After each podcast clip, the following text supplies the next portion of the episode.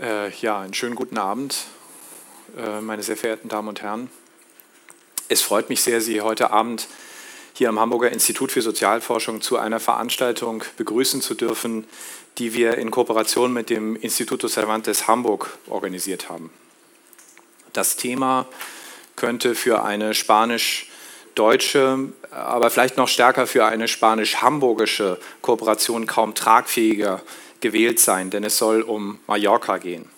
Also einen heimlichen Sehnsuchtsort der Deutschen, mit Sicherheit äh, ein Sehnsuchtsort guter Teile der Bevölkerung Hamburgs. Äh, gleichzeitig wollen wir es Ihnen mit dem Thema Mallorca heute Abend nicht zu leicht machen, äh, was Sie unschwer aus der Titelgebung Albtraum Mallorca ähm, entnehmen können.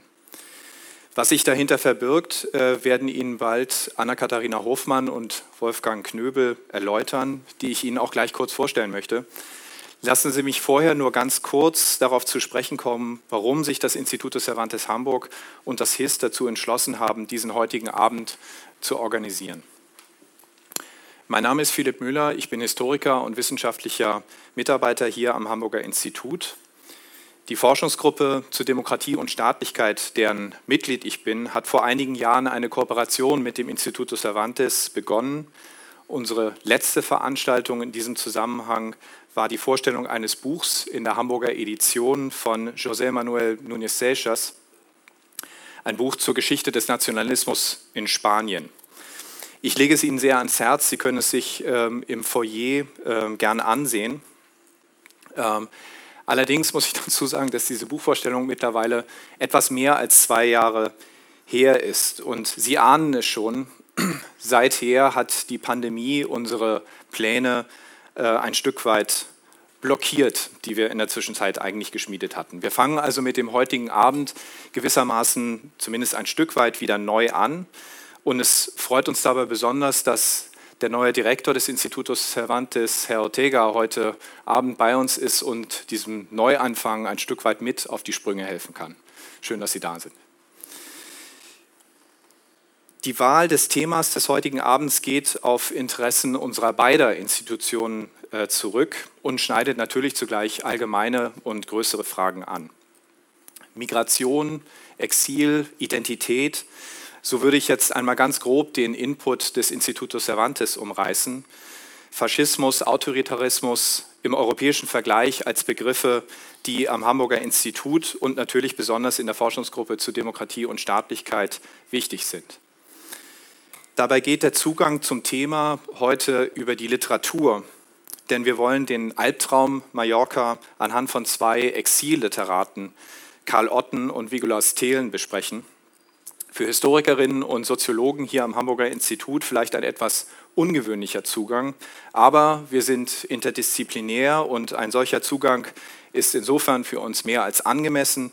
Äh, er bietet vielfach Anregungen und natürlich hoffe ich nicht nur für uns, sondern ganz besonders auch für Sie, unsere Gäste, äh, heute am Mittelweg 36 und für diejenigen, die uns zu Hause äh, vor dem Bildschirm mit unserer Live-Übertragung verfolgen. Die eigentliche Arbeit heute Abend machen Anna-Katharina Hofmann und äh, Wolfgang Knöbel. Ich darf sie Ihnen kurz vorstellen. Dr. Anna-Katharina Hofmann ist eine der besten Kennerinnen der spanischen Geschichte des 20. Jahrhunderts, die Sie in der deutschen Universitätslandschaft zurzeit finden können. Sie ist wissenschaftliche Mitarbeiterin im, am Lehrstuhl für Zeitgeschichte der Martin-Luther-Universität in Halle, war zuvor wissenschaftliche Mitarbeiterin äh, an der Humboldt-Universität in Berlin und hat vor einigen Jahren in Freiburg bei Ulrich Herbert äh, mit einer herausragenden Arbeit zum Franco-Regime in Spanien promoviert. Das Buch ist 2019 unter dem Titel Francos Moderne, Technokratie und Diktatur in Spanien 1956 bis 1973 im Weilstein Verlag erschienen. Wir freuen uns sehr, dass Anna-Katharina Hofmann heute Abend nach Hamburg gekommen ist. Hier schon einmal vielen herzlichen Dank fürs Kommen. Gesprächspartner von Anna-Katharina Hofmann ist Wolfgang Knöbel, der Direktor des Hamburger Instituts für Sozialforschung. Wolfgang Knöbel war vor seinem Antritt in Hamburg Professor für, Sozi äh, für Soziologie in Göttingen und hält eine nebenberufliche Professur für politische Soziologie und Gewaltforschung an der Leuphana Universität in Lüneburg inne.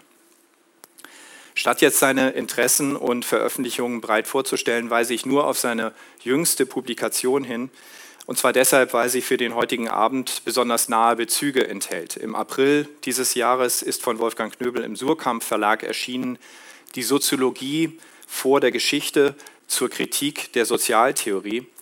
Eine Studie, in der Wolfgang Knübel ein Plädoyer auch dafür abgibt, dass Narrativität, Erzählung für Sozial- und Geschichtswissenschaften ein noch zu wenig ausgeschöpftes Instrument der Erkenntnis bieten.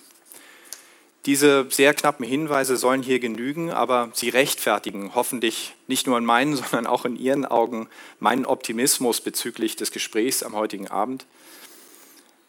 Meine Damen und Herren, ich hoffe und ich glaube, Sie werden bereichert werden äh, kurz zum Ablauf.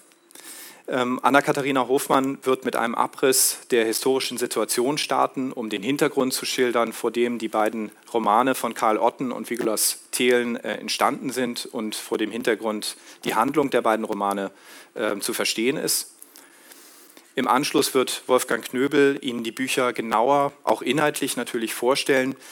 Und diese Bücher, das sei schon einmal hier vorweggenommen, sind auch durch ihren Kontrast zueinander interessant. Im Anschluss bleibt hoffentlich Zeit für Fragen und eine kurze Diskussion. In jedem Fall danke ich Ihnen sehr fürs Kommen, für Ihr Interesse und wünsche Ihnen bereichernde Unterhaltung.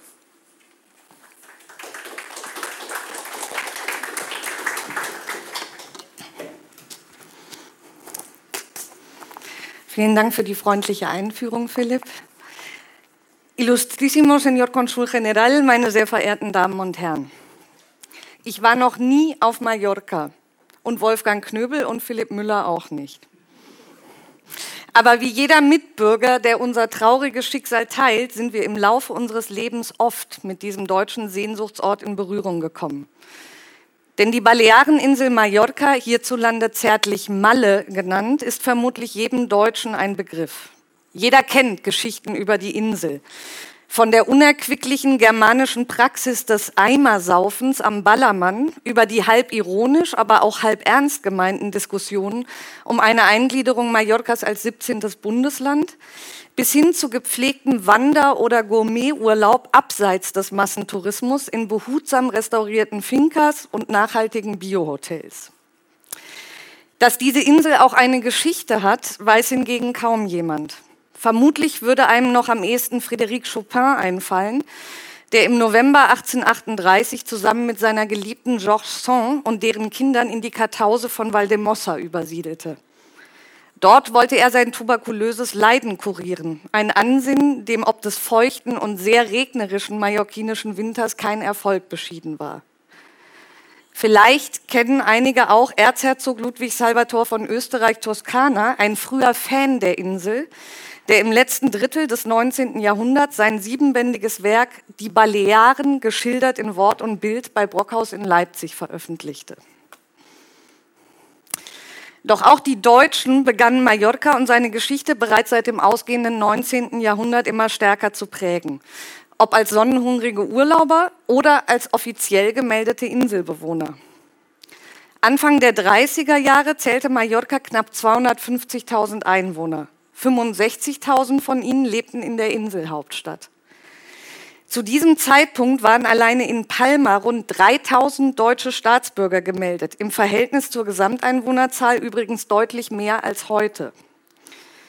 Den Angaben des Balearischen Fremdenverkehrsamtes Fomento de Turismo zufolge hatten im Jahr 1932 immerhin 9000 deutsche Gäste ihren Urlaub auf Mallorca verbracht. Die Deutschen stellten damit ein Fünftel des Urlaubsverkehrs. Ihr Anteil lag leicht unter den Briten und Franzosen, die jeweils knapp 25 Prozent stellten, aber noch vor den Festlandspaniern und den Amerikanern. Wer Anfang der 30er Jahre auf die Sonneninsel reiste, hatte die Auswahl zwischen zahlreichen deutschen oder eigens für Deutsche eingerichteten Hotels und Pensionen, zum Teil sogar mit vegetarischer Verköstigung. Diejenigen, die sich vom Klimaideal überzeugen ließen und beschlossen, sich dauerhaft auf der Insel niederzulassen, konnten günstige Grundstücke in der Nähe der neu gebauten Golfplätze erwerben. Die Kinder schickte man zunächst auf die deutsche katholische Schule und seit 1932 auf das neu gegründete Colegio Alemán im Villenviertel Son Alegre. Zumindest in Palma gab es auch sonst alles, was das heimatliche Herz begehrt. Mett und Leberwurst, Frankfurter Würstchen, Sauerkraut und deutsche Erbsen in der Epicerie Centrale, Schlagsahne, Kuchen und Kleingebäck in der deutschen Konditorei. Im Fachgeschäft Relojeria Alemana verkaufte der Danziger Unternehmer Wilhelm Krug seit 1879 Uhren an deutsches Publikum. Heizungsanlagen konnte man von Schneider installieren lassen. Zinners Deutsche Wäscherei wusch deutsche Wäsche und Reha kleidete deutsche Herren ein. Auch eine Buchhandlung, die offenbar sämtliche deutsche Zeitungen und Zeitschriften im Angebot hatte, und ein deutscher Fotodienst waren in Palmas Innenstadt vertreten. Für Schönheit und Fitness war ebenfalls gesorgt. Bei Diana ließen sich die Damen manikürieren und pedikürieren. Eva Tai bot Gymnastik und Rhythmik an. Im Los Pinos konnte man unter ärztlicher Aufsicht Jiu-Jitsu betreiben und Entfettungskuren in Angriff nehmen. Um das gesundheitliche Wohlergehen der deutschen Siedler kümmerten sich deutsche Apotheker und ehemalige Ärzte der Berliner Charité. Am Weekend, wie man damals sagte, ging es in bequemen Autocars ins Strandbad Alcudia. Und abends traf sich die deutsche Exilgemeinde im Café-Restaurant Mallorca, in Victors Bar bei Billy und Charlie und im Café Alhambra, das auch in Thelens Roman, über den wir später noch sprechen werden, eine große Rolle spielt. Im Teatro Principal liefen die neuesten Uferproduktionen in Originalversion. Angesichts dieses nahezu komplett in Deutsch gehaltenen Freizeit- und Kulturangebots fühlte sich die 1933 in Palma gegründete Zeitung Deutscher Herold offenbar bemüßigt, ihre Leser daran zu erinnern, dass der Besuch spanischer Filme durchaus integrationsfördernd wirken könnte. Immerhin kümmerte sich der Sprachclub Amigos de España mit seinen Konversationskursen um den Ausbau sprachlicher Kompetenzen. In Deutschland selbst war die Paradiesinsel spätestens ab Ende der 20er Jahre ein Begriff. Das hatte auch mit dem, wie man heute sagen würde, Spanien-Hype der späten Weimarer Jahre zu tun, der mit dem Sturz der Bourbonenmonarchie und der Ausrufung der Zweiten Spanischen Republik noch einmal an Fahrt aufnahm. Im August 1929 feierte der Stummfilm Die Schmugglerbraut von Mallorca mit der bekannten österreichischen Schauspielerin Jenny Jugo im Berliner Zoopalast Premiere. Auch in der Imagination der beiden Kölner Mädchen Gilgi und Olga in Irmgard, Irmgard Coins 1931 erschienenen Erstlingswerk Gilgi, eine von uns, spielte die Sonneninsel bereits eine Rolle. Und ich zitiere, Ach, Gilgi, ich freue mich auf den Sommer. Nach Mallorca werde ich fahren. Du, da kann man fabelhaft billig leben. Sonne und Luft und blauer Himmel. Hat man alles umsonst. Und die Leute reden eine Sprache, die ich nicht verstehe. Kannst du dir vorstellen, Gilgi, wie zauberhaft es ist, nur eine Melodie von Worten zu hören und den ganzen Quatsch, der dahinter steckt, nicht zu verstehen? Zitat Ende. Nur wenige Jahre später saß allerdings nicht nur die Schmugglerbraut von Mallorca mit Hitler und Familie Goebbels auf der Sommerterrasse. Auch auf Mallorca war der Nationalsozialismus angekommen. Die NSDAP-Ortsgruppe Palma de Mallorca wurde bereits am 28. Juni 1932 ins Leben gerufen. Parteiführer war der 31-jährige aus Dresden stammende Hotelier Heribert Bayer, Stellvertretender Parteivorsitzender wurde Walter Rupp, den Sie hier mit dem Hitler-Porträt sehen können. Der es 1936 bis zum Ortsgruppenführer bringen sollte. Übrigens handelte es sich um einen Konditor, der gemeinsam mit seinem Geschäftspartner Paul Siens, ebenfalls NSDAP-Mitglied, die bereits erwähnte Deutsche Konditorei unweit der Plaza de Gomila betrieb. Leiterin der NS-Frauenschaft, ein Fünftel der mallorquinischen Parteimitglieder waren Frauen, wurde Johanna Fliege. Zu den Gründungsmitgliedern zählte außerdem Baron Kurt von Geer, der gerne in SA-Uniform durch die Straßen der Hauptstadt flanierte. Ab Beginn der 1940er Jahre sollte er dann als Leiter des Sonderstabs Bildende Kunst den nationalsozialistischen Kunstraub aus Frankreich organisieren. Wie überall in Spanien, so arbeitete auch die NS-Ortsgruppe Palma de Mallorca eng mit dem Colegio Alemán zusammen.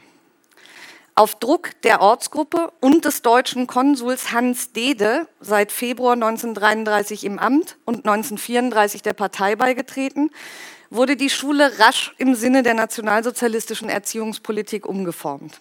Nach den Sommerferien des Jahres 1933 bezog das Colegio Alemán ein modernes Gebäude in El Terreno und bekam mit Studienrat Ignaz Meyer einen neuen Direktor. Der dem NS-Regime zugetane Badener konnte der NSDAP aufgrund der Mitgliedersperre erst 1937 beitreten. Unter den neu eingestellten jungen Lehrern trugen die meisten das Parteiabzeichen und engagierten sich in ihrer Freizeit in der Ortsgruppe. Schon vor der NS-Machtübernahme in Deutschland war es auf Mallorca innerhalb der deutschen Exilgemeinde zu politischen Auseinandersetzungen gekommen. Im Februar 1933 berichtete die gerade noch nicht gleichgeschaltete Presse in Deutschland unter der Überschrift Das Hakenkreuz im Ausland über den deutschen Bruderhass und Bruderkampf, der auf der Baleareninsel besonders zugespitzt zum Ausdruck käme. Die Brandenburger Zeitung führte in diesem Zusammenhang aus, und ich zitiere, die Nationalsozialisten bilden hier eine zahlreiche mit dem benachbarten Barcelona zusammenhaltende Gruppe, die ihre Abzeichen und ihre Fahnen besitzt. Sie versammeln sich, halten Vortragsabende ab, ziehen in Uniform durch die Straßen der Städte und versuchen auch von hier aus Deutschland erwachen zu lassen. Zitat Ende. Angesichts des kurz darauf vereitelten Staatsstreiches von General José Sanjurjo gegen die äh, Zweite Spanische Republik im August 1932 brachten, so der Berichterstatter, die deutschen Faschisten sofort ihre lärmende Freude zum Ausdruck und begrüßten den Anbruch einer neuen erwünschten Ära in Spanien. Die ebenfalls auf Mallorca vertretenen deutschen Sozialdemokraten organisierten sofort eine Gegendemonstration. Daraufhin kam es in Palma offenbar zu so heftigen Zusammenstößen zwischen den beiden Gruppierungen, dass die Guardia Civil einschreiten musste. Die Spanier, und ich zitiere weiter so das Resümee des Artikels, sind jedenfalls entschlossen, keine politischen Kämpfe der Deutschen mehr auf ihrem Boden zuzulassen. Sie sind nicht einmal mit der Nacktkultur einverstanden und einige junge Damen aus Deutschland mussten dran glauben und ziemlich hohe Geldstrafen zahlen. Und wenn die Spanier auch das Hakenkreuz dulden, so wissen sie doch allzu gut, was es bedeutet und welche Gefahren es birgt, selbst im irdischen Paradiese auf Mallorca. Zitat Ende. Nach der nationalsozialistischen Machtübernahme wurde dieses irdische Paradies zum Zufluchtsort zahlreicher politischer Immigranten und jüdischer Auswanderer aus Deutschland. Zu den berühmtesten unter ihnen zählten deutschsprachige Schriftsteller wie Franz Blei, Marte Brill, Harry Graf Kessler, Klaus Mann und Karl Otten, der heute eben Abend noch eine Rolle spielen wird. Albert Vigoleis Thelen befand sich schon seit 1931 auf der Insel. Ein Jahr später floh der deutsche Pazifist Heinz Kraschutzky nach Mallorca, der von rechtsstehenden Kreisen mit einer Klage wegen Landesverrats bedroht wurde, weil er die illegale Aufrüstung der Reichswehr publik gemacht hatte. Mallorca war schön, Mallorca war billig und Mallorca war weit weg von Hitler. Der antifaschistischen Fotografin Lore Krüger zufolge wählten deswegen viele Verfolgte des NS-Regimes die Baleareninsel als Zufluchtsort. Ihre jüdischen Eltern, Ernst und Irene Heinemann, hatten ebenfalls aus diesem Grund schon 1933 ihrer Heimatstadt Magdeburg den Rücken gekehrt und sich auf der Insel niedergelassen. Wie bereits deutlich geworden ist, war Mallorca jedoch keineswegs weit weg von Hitler, denn der lange Arm der Nazis reichte auch auf die Insel. Neben den Drangsalierungen durch das Konsulat und die örtliche NSDAP-Gruppe wurden zahlreiche deutsche Immigranten bespitzelt und überwacht. Heinz Kraschutzky erhielt 1934 Nachricht von seiner Ausbürgerung, die man hier sieht. Und deutsche Juden bekamen von Konsul Hans Dede ab 1938 den J-Stempel in ihren Pass gedrückt. Dennoch konnten die meisten von ihnen zumindest vorerst einigermaßen unbehelligt leben und ihrer Arbeit nachgehen. Am 19. Juli 1936 änderte sich dies mit einem Schlag. Zwei Tage zuvor hatten sich aufständische Truppenteile unter General Francisco Franco in Spanisch-Marokko gegen die Zweite Spanische Republik erhoben. Einen Tag später kam der Putsch auf dem Festland an. Am Sonntag, den 19. Juli 1936, fiel Mallorca. General Manuel Godet, der Militärgouverneur der Balearen, hatte sich sofort auf die Seite der Putschisten geschlagen und stellte die Insel unter Kriegsrecht. Mithilfe der örtlichen Phalange- und Kalistenverbände wurden sämtliche staatliche Institutionen unter Kontrolle gebracht, die republikanischen Bürgermeister festgenommen, von Militärgerichten verurteilt und exekutiert. Godet selbst flog noch am 19. Juli 1936 nach Barcelona, um sich dort an die Spitze des Aufstands zu stellen. In der katalanischen Hauptstadt war der Putsch jedoch fehlgeschlagen. Godet wurde festgenommen und am 12. August 1936 hingerichtet. Der Staatsstreich, so schien es zumindest in diesem Moment, war vereitelt worden, denn nicht nur Barcelona, sondern auch die Hauptstadt Madrid und weite Landesteile, wie man hier in Orange sieht, darunter übrigens auch die Insel Menorca, waren in republikanischer Hand geblieben. Zu einem Bürgerkrieg weitete sich dieser gescheiterte Militärputsch vor allem aus zwei Gründen aus. Zum einen geschah in Spanien etwas, das in der europäischen Geschichte des 20. Jahrhunderts einzigartig ist. Hier wehrten sich beachtliche Teile der Bevölkerung gegen eine autoritäre faschistische Machtübernahme und griffen zu den Waffen. Zum anderen trugen sowohl Mussolini als auch Hitler dazu bei, das gescheiterte Pronunciamiento in einen langen, grausamen Bürgerkrieg zu verwandeln. Bereits Ende Juli 1936 trafen die ersten Waffenlieferungen für die Aufständischen aus NS-Deutschland und Italien ein. Zudem halfen die faschistischen Achsenmächte den Putschisten, die aufständischen Truppenteile von Marokko nach Spanien zu transportieren. Mallorca ist ein sehr gutes Beispiel für die rasche Internationalisierung des Bürgerkriegs und die entscheidende Rolle, die die faschistischen Achsenmächte für den Sieg äh, der Putschisten spielen sollten. Um die Insel nicht kampflos den Aufständischen zu übergeben, flog die republikanische Armee ab dem 23. Juli 1936 zunächst einige Luftangriffe auf Palma de Mallorca. Außerdem wurde eine Invasionstruppe aus verschiedenen Milizgruppen unter dem Oberbefehl von Hauptmann Alberto Bayo aufgestellt, den man hier rechts oben sieht. Am 16. August 1936 gingen diese Milizionäre im Osten der Insel bei Sacoma und Porto Cristo an Land. Auf der Karte unten ist Porto Cristo angegeben mit Porto Rojo, so nannten die Milizen äh, die Stadt nach der Einnahme, also Roter Hafen statt Christushafen. Ihre Zahl, also die Zahl dieses Invasionsheers, wird von Historikern auf 8000 bis 12.000 Mann geschätzt. Nicht nur zahlenmäßig war das Expeditionsheer den Aufständischen überlegen, sondern auch im Hinblick auf die militärische Ausrüstung mit Wasserflugzeugen und Kriegsschiffen. Doch der Vorstoß der Republikaner sollte rasch in Stocken geraten. Und das hatte vor allem mit dem italienischen Eingreifen zu tun. Das faschistische Italien lieferte sofort Wasser- und Jagdflugzeuge an die Rebellen, um die republikanische Lufthoheit brechen zu können. Zudem wurde, und den Herrn sehen Sie hier in der Mitte, Arconovaldo Bonaccorsi als militärischer Berater nach Mallorca entsandt. Der exzentrische und blutrünstige Faschist, der sich selbst Conde Rossi nennen ließ, traf am 26. August 1936 in Palma ein. Er nahm sofort den Aufbau einer militärischen Einheit in Angriff, die er Los Dragones de la Muerte taufte und gen Inselosten marschieren ließ. Bei der Rückeroberung der von den Republikanern besetzten Landstriche spielten diese Todesdrachen militärisch eine entscheidende Rolle. Angesichts der immer verlustreicheren Kämpfe forderte die republikanische Regierung Alberto Bayo am 3. September 1936 auf, die Stellungen zu räumen. Der fluchtartige Rückzug erfolgte am nächsten Tag. Erleichtert berichtete Konsul Hans Dede an das Auswärtige Amt in Berlin und ich zitiere, Seit dem 4. September des Jahres ist die Insel Mallorca von den roten Eindringlingen befreit. Der Sieg über die Roten dürfte in erster Linie den italienischen Fliegern sowie dem inzwischen hier sehr populär gewordenen italienischen Grafen Rossi zu verdanken sein. Zitat Ende. Dieser sehr populär gewordene Graf Rossi war neben vielen anderen Gräueltaten dafür verantwortlich, dass all diejenigen Milizionäre und Krankenschwestern ermordet wurden, die nicht rechtzeitig über den republikanischen Rückzug informiert worden waren. Allein am Strand von Sakoma wurden rund 420 aufgegriffene Milizionäre hingerichtet, die noch heute dort in Massengräbern verscharrt liegen. Auch sonst stand die Repressionswelle auf Mallorca, die sowohl Otten als auch Thelen in ihren Romanen schildern, dem frankistischen Vorgehen auf dem spanischen Festland in nichts nach.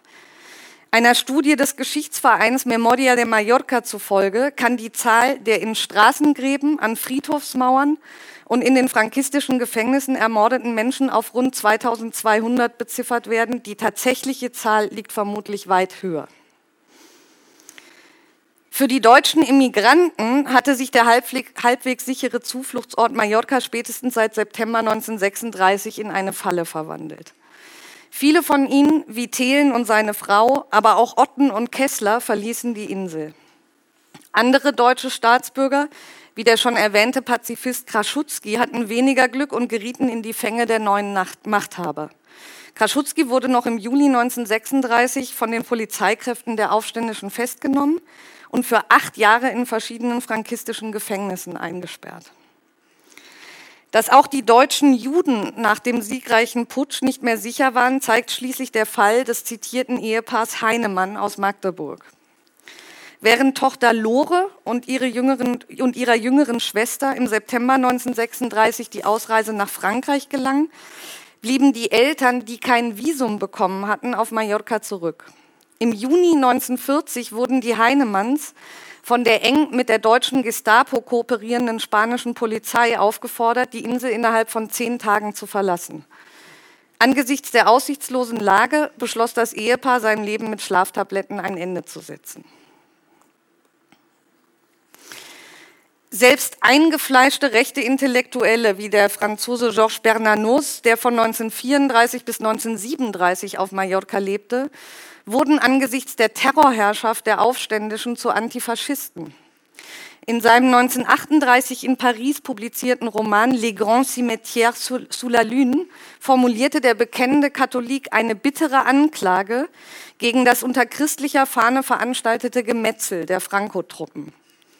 Und ich zitiere, ich stelle ganz einfach fest, so Bernanos, dass diese Massaker an wehrlosen, armen Teufeln die kirchlichen Behörden zu keinem Wort des Tadels, nicht einmal zum leisesten Einwand veranlassten. Sie begnügten sich damit, Dank- und Bittprozessionen zu veranstalten. Zitat Ende. Auch den rheinischen Katholiken Albert Vigolais Thelen sollte die Erinnerung an die ersten Bürgerkriegswochen auf Mallorca Zeit seines Lebens prägen. In seinem 1954 erschienenen Gedicht, in dem er seinen letzten Willen in Versform festhielt, schrieb er, und ich zitiere Thelen, mit Seelenmessen soll man mich verschonen. Wer Frankos heiligen Krieg gesehen hat, sieht nicht mehr Gott in Gottes Häusern wohnen. Vielen herzlichen Dank.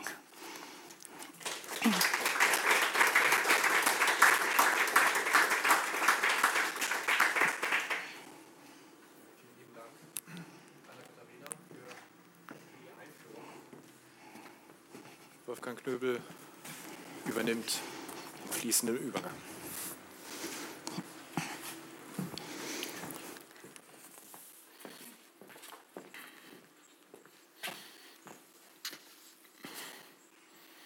So, meine Damen und Herren, was ich jetzt im Folgenden machen werde, ich werde Ihnen zunächst mal die beiden Schriftsteller vorstellen, über die es heute gehen wird bevor ich dann mit den Büchern beginne. Und der Reihenfolge nach wird es so sein, ich werde erst über Karl Otten sprechen und dessen Roman und dann über Albert Vigolais Thelen.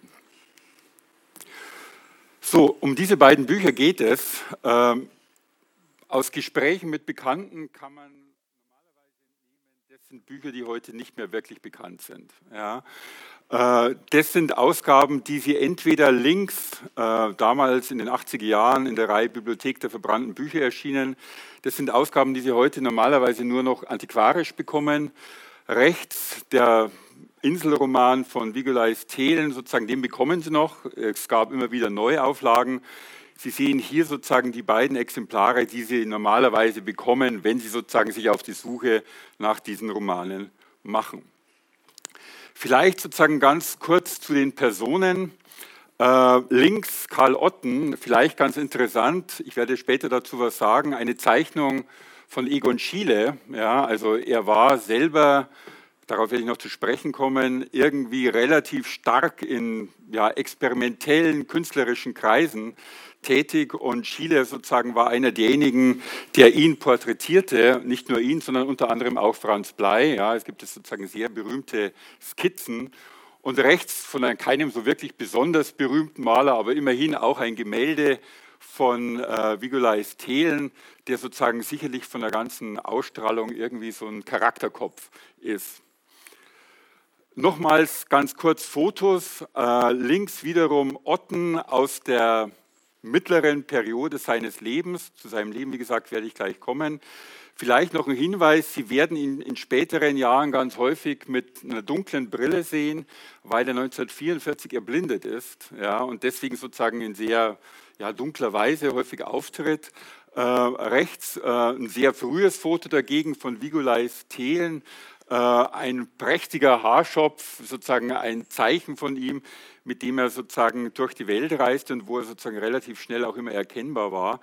Äh, ein Sekundär Literaturband zu ihm ist überschrieben und auch darum wird es natürlich gehen. Erzweltschmerzler und Sprachschwelger. Es deutet schon darauf hin, was sozusagen seine Art zu schreiben war.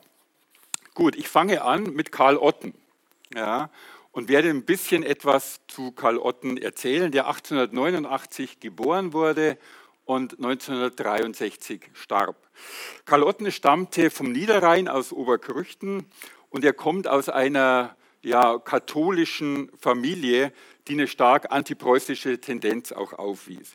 Er ging im Ruhrgebiet zur Schule, unter anderem auch in Dortmund und zeichnete sich schon relativ früh dadurch aus, dass er künstlerische Neigungen hatte und auch sozusagen die Kunst für sich selber zunutze machte, um sozusagen Freiheiten zu schaffen. So kam er auch relativ schnell in Kontakt mit Richard Hülsenbeck, dem späteren Dadaismus-Initiator. Er gründete mit diesem einen Malverein und entwickelte auch gleichzeitig über Bekanntschaften ein sehr, sehr hohes Interesse auch für die jüdische Kultur, was vor allem für sein späteres Leben wichtig werden sollte. Er machte dann das Abitur in Aachen und übersiedelte nach dem Abitur allerdings sehr, sehr schnell nach München, wo er in die Münchner damalige Bohème eintauchte und schnell Freundschaften mit Wedekind, mit Heinrich Mann und eben mit dem schon genannten Franz Blei entwickelte. Er studierte Volkswirtschaft auf der einen Seite in München, aber gleichzeitig eben auch Kunstgeschichte und diese merkwürdige Spannung, glaube ich, war es immer auch, die sozusagen sein Werk auch durchzogen, weil er eben nicht nur Literatur schuf, sondern auch bemüht war, auch das werde ich noch kurz erwähnen, auch bemüht war, sozusagen Traktate zu veröffentlichen, wissenschaftliche Traktate. In München, wie gesagt, in die Bohème eingetaucht, nicht zufällig auch Kontakte mit Otto Groß und der damaligen ja, Psychoanalyse, merkwürdigen Psychoanalyse von Otto Groß. Bekanntschaft auch mit der Gruppe Tat um Erich Mühsam und Franz Jung. Also sozusagen, er kam auch sehr, sehr schnell in Kontakt mit anarchistischen Kreisen.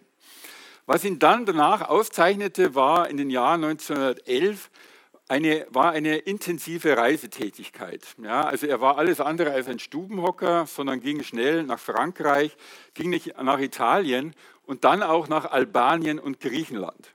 Und er ging nach Albanien und Griechenland zur Zeit 1912 des damals sogenannten Türkenkrieges.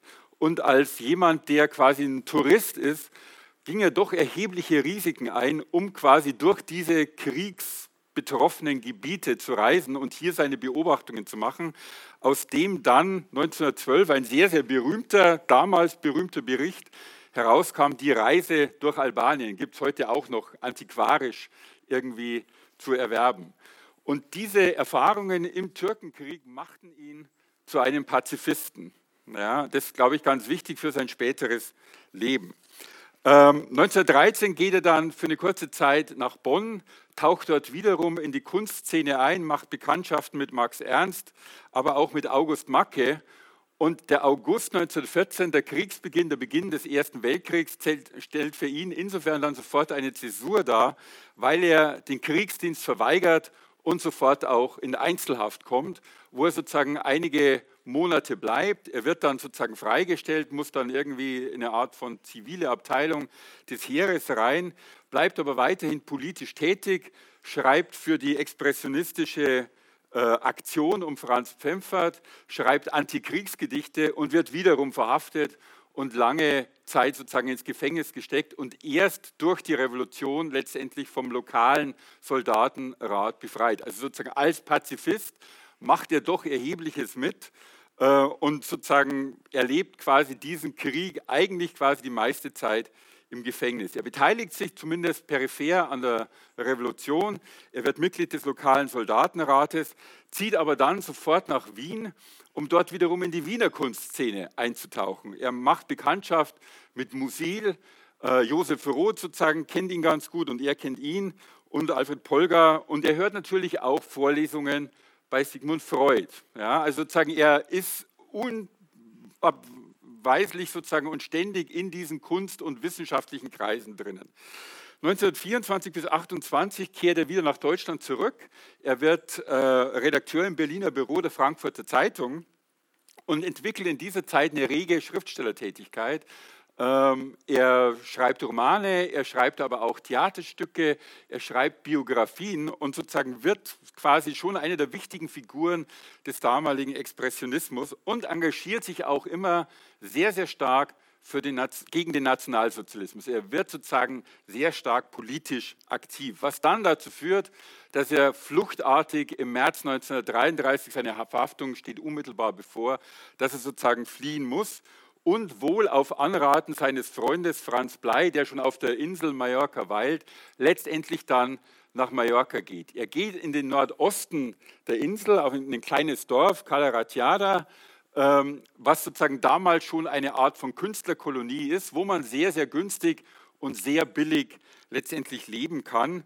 Und hier sozusagen bleibt er immer wieder sporadisch in diesem Ort, in diesem Dorf, geht aber bis zum Jahr 1936 immer wieder auch zurück nach Frankreich, um unter anderem gegen den Faschismus in Frankreich zu kämpfen. So sozusagen macht er sich sehr stark gegen die Saarland quasi Eingliederung stark, ist dort aktiv, sodass er ständig zwischen Paris und Mallorca letztendlich reist. Nach Francos Putsch 1936 muss er die, Flucht, die Insel fluchtartig verlassen äh, und er wird letztendlich dann auch im Dezember 1936 ausgebürgert ja, aus Deutschland. Und klar ist, dass er sozusagen ganz oben auch auf der Fahndungsliste der Gestapo steht.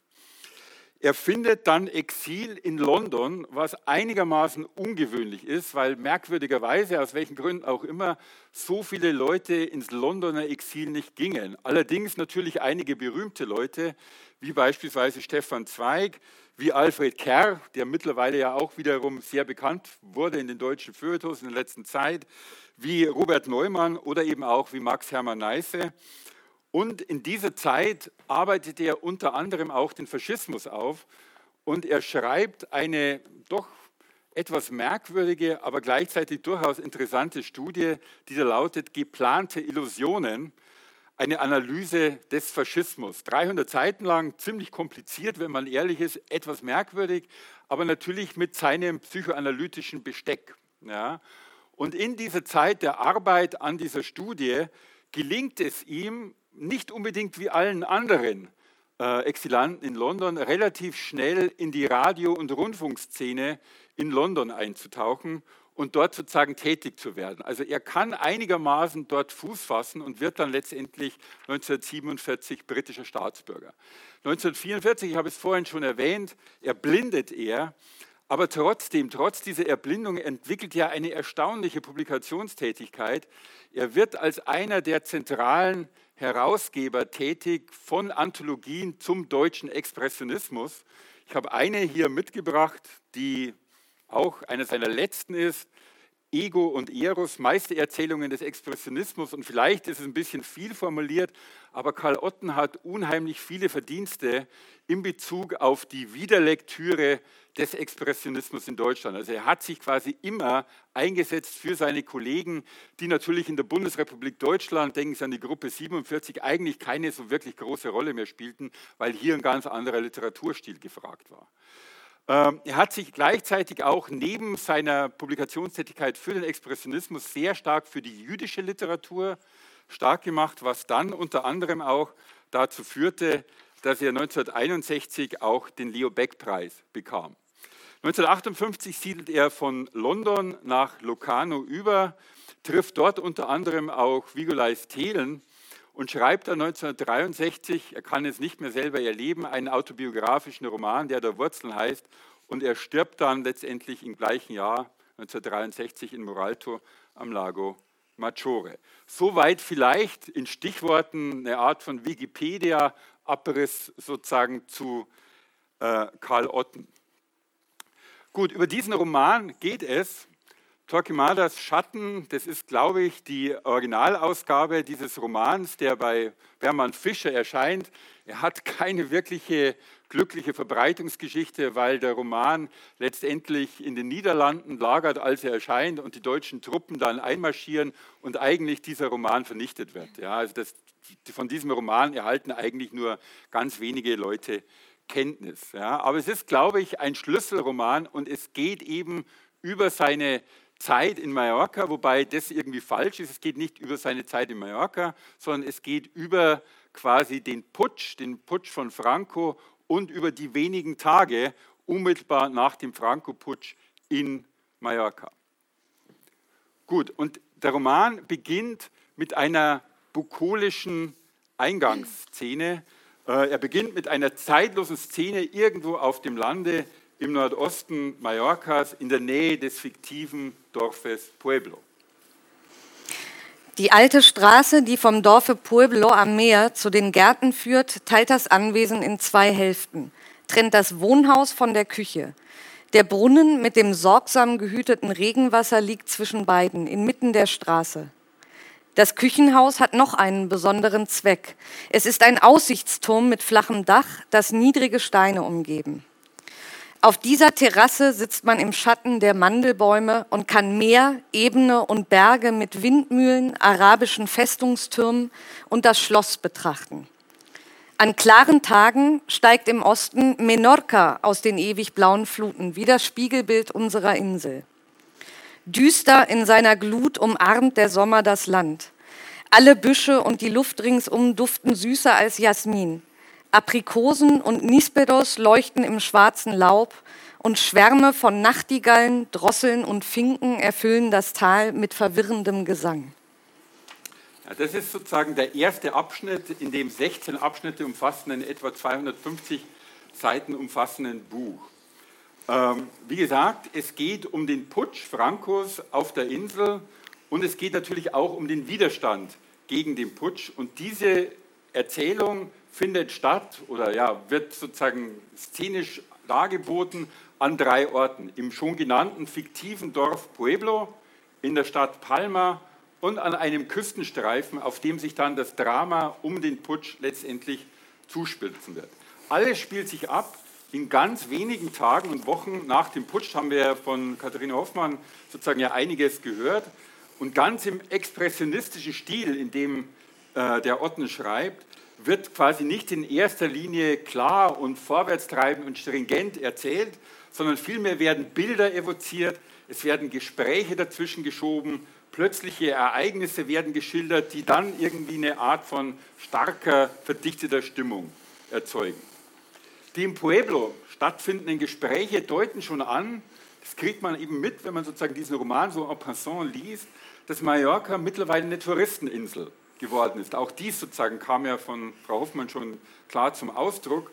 Und dass es auf dieser Insel wohlhabende Deutsche, aber eben auch wohlhabende Italiener gibt, die, weil Anhänger Hitlers oder eben Anhänger Mussolinis den Putsch stützen, aber ihre jeweils eigenen imperialen Ziele verfolgen ja, und dafür eben auch Waffen organisieren. Also vielleicht ein Punkt in diesem Roman ist ziemlich interessant, dass es natürlich nicht eine Einheitsfront der Faschisten gibt, sondern dass die Deutschen natürlich ganz andere Ziele zum Teil haben und imperial anders denken als die Italiener und natürlich die Phalangisten. Und auch dies sozusagen wird letztendlich sehr schön entfaltet, wie gesagt, in dichten Bildern. Und im Hintergrund all dieser Dorfgespräche gibt es eine Figur, die immer wieder evoziert wird. Es gibt ein Schloss nämlich in der Nähe des Dorfes und auf diesem Schloss thront der Millionär und Franco-Unterstützer und Bankier Wörge, der Würger, der sozusagen eine reale Figur ist und in Wahrheit Juan March, der sozusagen tatsächlich auch den Franco-Putsch unterstützt hat. Aber neben diesen Deutschen und Italienern gibt es natürlich eben auch die Widerständler, die Republikaner, nicht viele zwar, aber eben doch einige Bauern, Zöllner und Fischer, die zunächst einigermaßen ratlos auf die politische Situation blicken. Und eines dieser Gespräche sozusagen werden wir jetzt hören. Die Republik ist ein Konstruktionsfehler, eine Totgeburt. Wir haben uns das zu leicht vorgestellt. Republik, ewiger Friede mit Fahnen und Prozessionen, kleine weiße Mädchen küssen irgendwelche älteren Herren. Man nimmt nicht eine Republik aus den Händen von Generälen. Und der Antifaschist PP prophezeit im selben Gespräch, Viele, die heute schwören, dass sie bereit sind, für die Republik zu sterben, werden bei Wörge landen. Das ist das Ende eines schönen und friedlichen Dorfes, des Paradieses, wo nichts geschieht. Aber dennoch werden die Republikaner, also die Antifaschisten, handeln, diese wenigen Republikaner, weil ihnen irgendwie bewusst ist, und das stellt nun Otten dar, dass hier ein Konflikt droht, der über Jahrhunderte letztendlich schon existiert in Spanien, dass ein Konflikt droht, der auf ein blutiges Ende und für die Republikaner natürlich hoffentlich positives Ende zuführt. Es führt, soll zu einem Höhepunkt kommen, eben zur zu erreichenden Revolution. Und darüber reflektieren die Republikaner auch. Der Spanier ist ein Sklave, der mit den Zähnen an seinen Ketten nagt. Bei diesem Werk lebt er seit Jahrhunderten durch ein Wunder. Und solange er lebt, träumt er vom Tag der Auferstehung. Und solange er diesen Traum träumt, ist er schon jenseits seiner Sklaverei und viel stolzer, viel empfindlicher als ein Mensch, der nie Ketten trug, nie der Inquisition unterworfen war, niemals gezwungen wurde, auf Essen und Trinken, auf Lesen und Schreiben, auf Kleider und Schuhe zu verzichten. Die Reichen in Spanien wissen das so gut wie die Armen. Und beide Parteien stehen überall in den Dörfern und Städten an diesem Abend in kleinen Gruppen auf den staubigen, muffigen Gassen und starren gen Westen, wo ein Feuerwerk kosmischer Größe die sinkende Sonne umknistert. Alle schweigen und warten auf das Zeichen des großen Bebens. Es gibt niemanden, der nicht wüsste, was ihm bevorsteht und dass die Stunde der endgültigen Entscheidung, die so lange, seit Jahrhunderten aufgeschoben war, nun angebrochen ist. Also auch wenn die Republikaner zum Widerstand bereit sind, so haben sie doch erhebliche Probleme oder zumindest einige dieser Widerständler, dieser Republikaner haben Probleme tatsächlich Waffen einzusetzen. Der Bürgermeister wird die von den Faschisten organisierten Waffen letztendlich erbeuten. Er wird sie aber nicht benutzen, wird sie nicht gegen die Feinde einsetzen, sondern wird sie tatsächlich ins Meer werfen und damit, und damit vernichten. Was damit sozusagen irgendwie, glaube ich, auch deutlich zum Ausdruck kommt, dass der Karl Otten als Pazifist, der im Ersten Weltkrieg war, natürlich hier auch quasi seine pazifistische Orientierung abarbeitet, die in Zeiten von Hitler, von Mussolini und vielleicht von Franco so nicht mehr haltbar ist. Was im Dorf aber eher langsam und konspirativ, und zwar langsam und konspirativ auf beiden Seiten vorgeht, erfährt in der Hauptstadt Palma jedoch ihre Beschleunigung. Hier wird der Konflikt von den Franco-Anhängern sofort mit äußerster Brutalität entfacht, gegenüber einer Bevölkerung, die zunächst überhaupt gar nicht weiß, was letztendlich mit ihr geschieht. Vor dem Clubhaus der republikanischen Linken staut sich eine dunkle, schweigende Menschenmenge.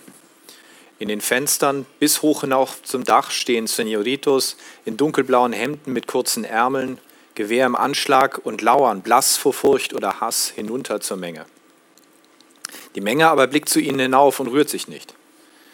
Bis ein weißhaariger Mann plötzlich den Arm hebt und mit schriller Stimme ruft, Hoch Spanien, hoch die Falange Española. Da senken die Bewaffneten oben im Hause die Gewehre und strecken die Hände hinaus zum Gegengruß. Die Weiber applaudieren. Sind sie nicht reizend? So elegant und lauter hübsche Burschen. Wir können wirklich stolz auf diese Jugend sein. Damit zerstreuen sie sich glücklich und zufrieden mit ihrer patriotischen Rolle als Statisten. Sind sie dumm? Sind sie feige? Nein. Diese Masse ist nur träge und neugierig. Sie sind glücklich, dass sich endlich etwas rührt, dass das moderne Leben sich ihrer Einsamkeit annimmt. Ein Erlebnis, das nichts kostet und bestimmt auch den Fremden gefallen wird, die es ja wohl auch schon langweilig fanden auf diesem Eiland. Denn nur Natur, Immer und ewig Sonnenschein und die Ruhe des Paradieses musste auch dem genügsamsten Engländer auf die Dauer zu viel werden. Vielleicht gab es jetzt jeden Abend Feuerwerk, Paraden und Schokolade. Bestimmt werden die Geschäfte besser gehen. Neue Herren, neue Posten. Mach direkt weiter.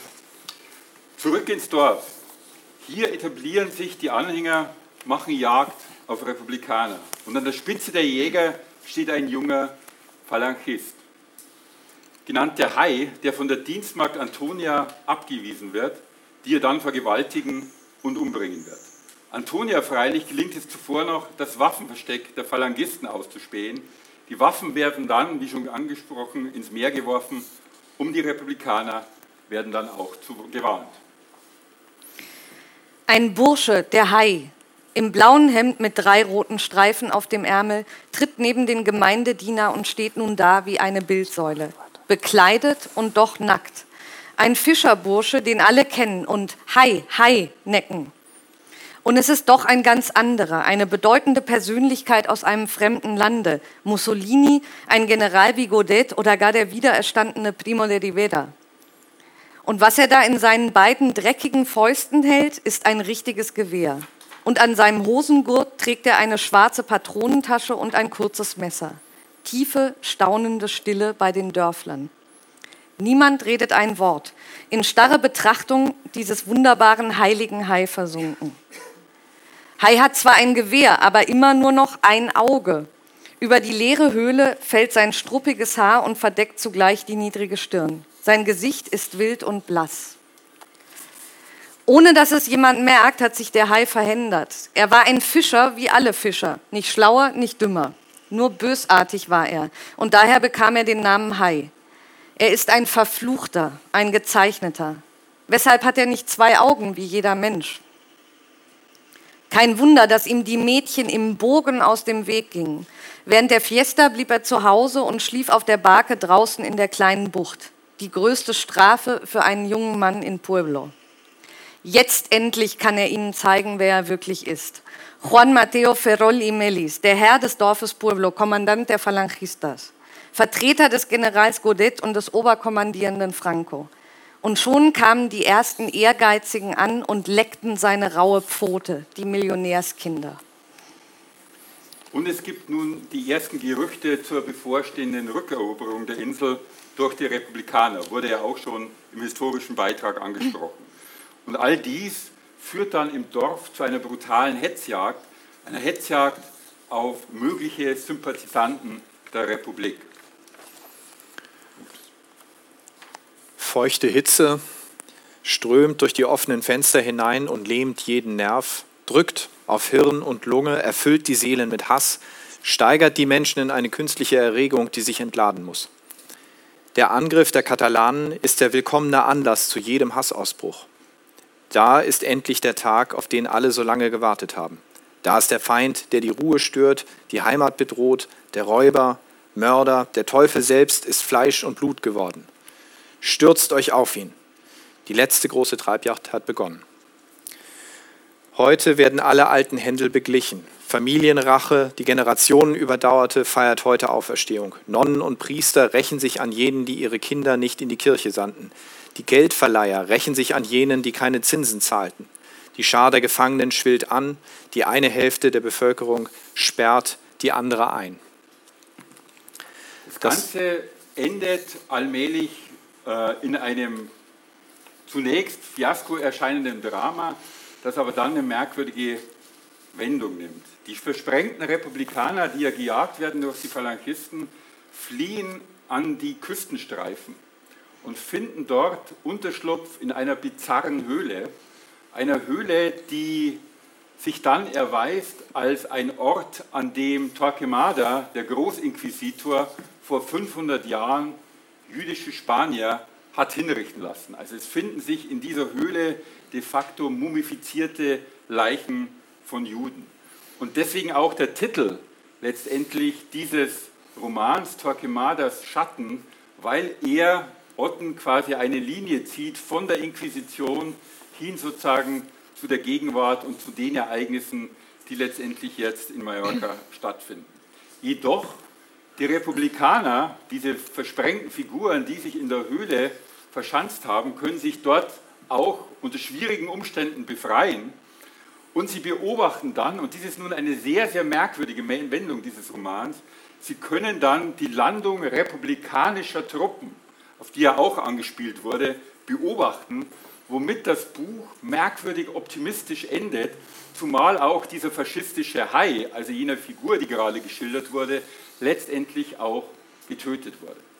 Also der Roman schildert, glaube ich, in sehr, sehr düsteren Farben die wenigen äh, Tage eines brutalen Putsches, Stimmungen, die sich auf dem Dorf, aber auch in Palma abzeichnen, werden sozusagen sehr, sehr düster gezeichnet, aber er endet de facto in einer positiven Sichtweise. Und dies, obwohl Otten sicherlich weiß, als der Roman schon fertig ist, oder als er den Roman fertig schreibt, dass natürlich der republikanische Putsch gescheitert ist. Ja. Dennoch schreibt er dieses Buch mit einem optimistischen Ende.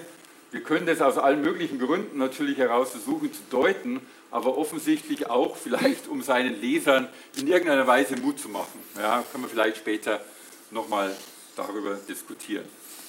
So, damit sozusagen sind wir, was Karl Otten und Torquemada Schatten betrifft, am Ende. Und wir kommen jetzt zu einem völlig anderen Roman. Torquemada Schatten ist ernst, ist düster, trotz eines ja, optimistischen Ausblickes. Der folgende Roman von Vigolais Thelen, Die Insel des zweiten Gesichts, aus den angewandten Erinnerungen des Vigolais, ein merkwürdiger Untertitel, ist ganz anders. Der Roman ist witzig, der Roman ist ironisch, der Roman ist überbordend, der Roman ist, ich würde sagen, eine Wucht. So, ist kein wirklich literarischer Ausdruck. Ich gebe Ihnen vielleicht ganz kurz zwei Zitate, um sozusagen zu entschuldigen, warum man diesen Roman eigentlich gar nicht darstellen kann. Also ein Zitat, das erste stammt aus einer Rezension von, glaube ich, 1955 aus einer Schweizer Zeitung. Es strotzt so sehr von Handlung, dass es keine Farbe nötig hat und deswegen auch nicht in Kürze nacherzählbar ist. Es sind 900 eng bedruckte Seiten. Und ein sehr besorgter Rezensent 1955 stellt fest, vieles ist nicht nur heikel, sondern wirklich schlüpfrig. Und es ist keinem Leser anzuraten, das Buch irgendwo in der Mitte anzufangen. Es würde ihn manches doch zu sehr abstoßen. Tja, um was geht es letztendlich in diesem Buch. Bevor ich dazu komme, und Sie werden sehen, wir werden nur bestimmte Aspekte zum Besten geben, weil man diese Geschichte tatsächlich nicht erzählen kann. Man könnte sagen, hier ist ein verrückter Erzähler am Wert, aber es ist ein großartiges Buch. Aber ich werde Ihnen zunächst mal was zu Vigolais Thelen und zu seiner Biografie erzählen. Auch er, 1903 geboren, stammt vom Niederrhein. Ja, in Süchteln äh, geboren, oder am Oberrhein, so rum, er stammt vom Rhein, in Süchteln am Oberrhein geboren. Er ist ebenfalls aus einer katholischen Familie stammend, katholisch aufgewachsen und einer seiner Onkel war sogar Weihbischof in Münster. Er war wohl im Unterschied zu Otten irgendwie ein Schulversager. Er ging auf das Gymnasium in Viersen, brach dort ab, verließ also diese Schule ohne Abschluss, geht dann in eine Schlosserlehre, in eine Weberei, aber auch diese Schlosserlehre sozusagen wird er letztendlich schmeißen. Also er weiß eigentlich gar nicht, was er in dieser frühen Weimarer Republik letztendlich machen soll. Und so hat er eben die großartige Idee, naja, warum nicht studieren? Was er allerdings nicht wirklich kann, weil er hat ja kein Abitur, aber er geht zumindest nach Köln, um zunächst mal bei Max Scheler, dem berühmten Philosophen, Wissenssoziologen, irgendwie zu hören und studiert dann weiter, hört dann weiter, letztendlich in Münster. Er schlägt sich durch Nebenjobs durch, wird Ende der 20er Jahre Mitarbeiter in der internationalen Presseausstellung Pressa in Bonn. Und auf dieser Presseausstellung lernt er dann seine Ehefrau, seine spätere Ehefrau Beatrice kennen, die auch in diesem Buch eine extrem wichtige Rolle spielen wird. Vielleicht sogar die wichtigste Figur ist, die einzig stabile Figur in diesem Buch. 1928 bis 1931 arbeitete er in einem Geflügelhof, im Geflügelhof seines Bruders, auch keine wirklich intellektuelle Tätigkeit. Und 1931 verlassen er und Beatrice Deutschland. Und sie gehen 1931, das klang schon an, nach Palma, sodass letztlich Thelen kein wirklicher Exilant ist. Also er mochte dieses Deutschland nicht. Das, glaube ich, war relativ deutlich. Er hatte auch Angst wohl vor den Strömungen, die da kamen. Und er geht eben schon 1931 nach Palmia. Und auf Mallorca führt er ein extrem dürftiges Leben mit seiner Frau. Er lebt von Übersetzungstätigkeiten aus dem Niederländischen ins Deutsche. Ja, er ist, ich würde sagen, vielleicht ist es übertrieben, ein Sprachgenie. Er lernt unheimlich schnell Sprachen, hat sich unheimlich schnell und früh natürlich des Niederländischen bemächtigt, lernt sehr schnell auch Spanisch, lernt auch sehr schnell Portugiesisch, aber er lebt zunächst mal nur von Übersetzungstätigkeiten aus dem Niederländischen eben ins Deutsche und er entwickelt eine intensive Rezensionstätigkeit der damaligen Exilliteratur. Ja, er schreibt unheimlich viele Rezensionen über Bücher, die deutsche Exilliteraten schreiben, bekommt aber natürlich dafür quasi kaum Geld. Was er noch macht, um sich über Wasser zu halten, er wird Privatsekretär von Harry Graf Kessler, der auf der Insel lebt, hatten wir auch schon, und eine Zeit lang eben auch äh, Privatsekretär von Robert von Ranke Graves, den einige von Ihnen vielleicht über diesen Bildungsroman, wie auch immer ich, Claudius Gott und Kaiser, irgendwie kennen. Also auch eine berühmte Figur der englischen Literatur. Und er entwickelt, das wird auch im Roman, darauf werden wir noch zu sprechen kommen, explizit ausbuchstabiert, ausufernde Fremdenführertätigkeiten, ohne überhaupt eine Ahnung über die Geschichte Mallorcas zu haben, wollte er irgendwie auch nie. 1936 flieht er aus Mallorca wegen des Verfolgungsdruckes, also die Nazis machen Jagd auf ihn und ihm gelingt sozusagen eher glücklich die Flucht. Er geht in die Schweiz und kann dort einige Jahre leben. Allerdings will er nur bis 1939 dort bleiben, weil nach dem Hitler-Stalin-Pakt er massive Angst hat, dass sozusagen letztendlich auch die Schweiz demnächst geschluckt wird.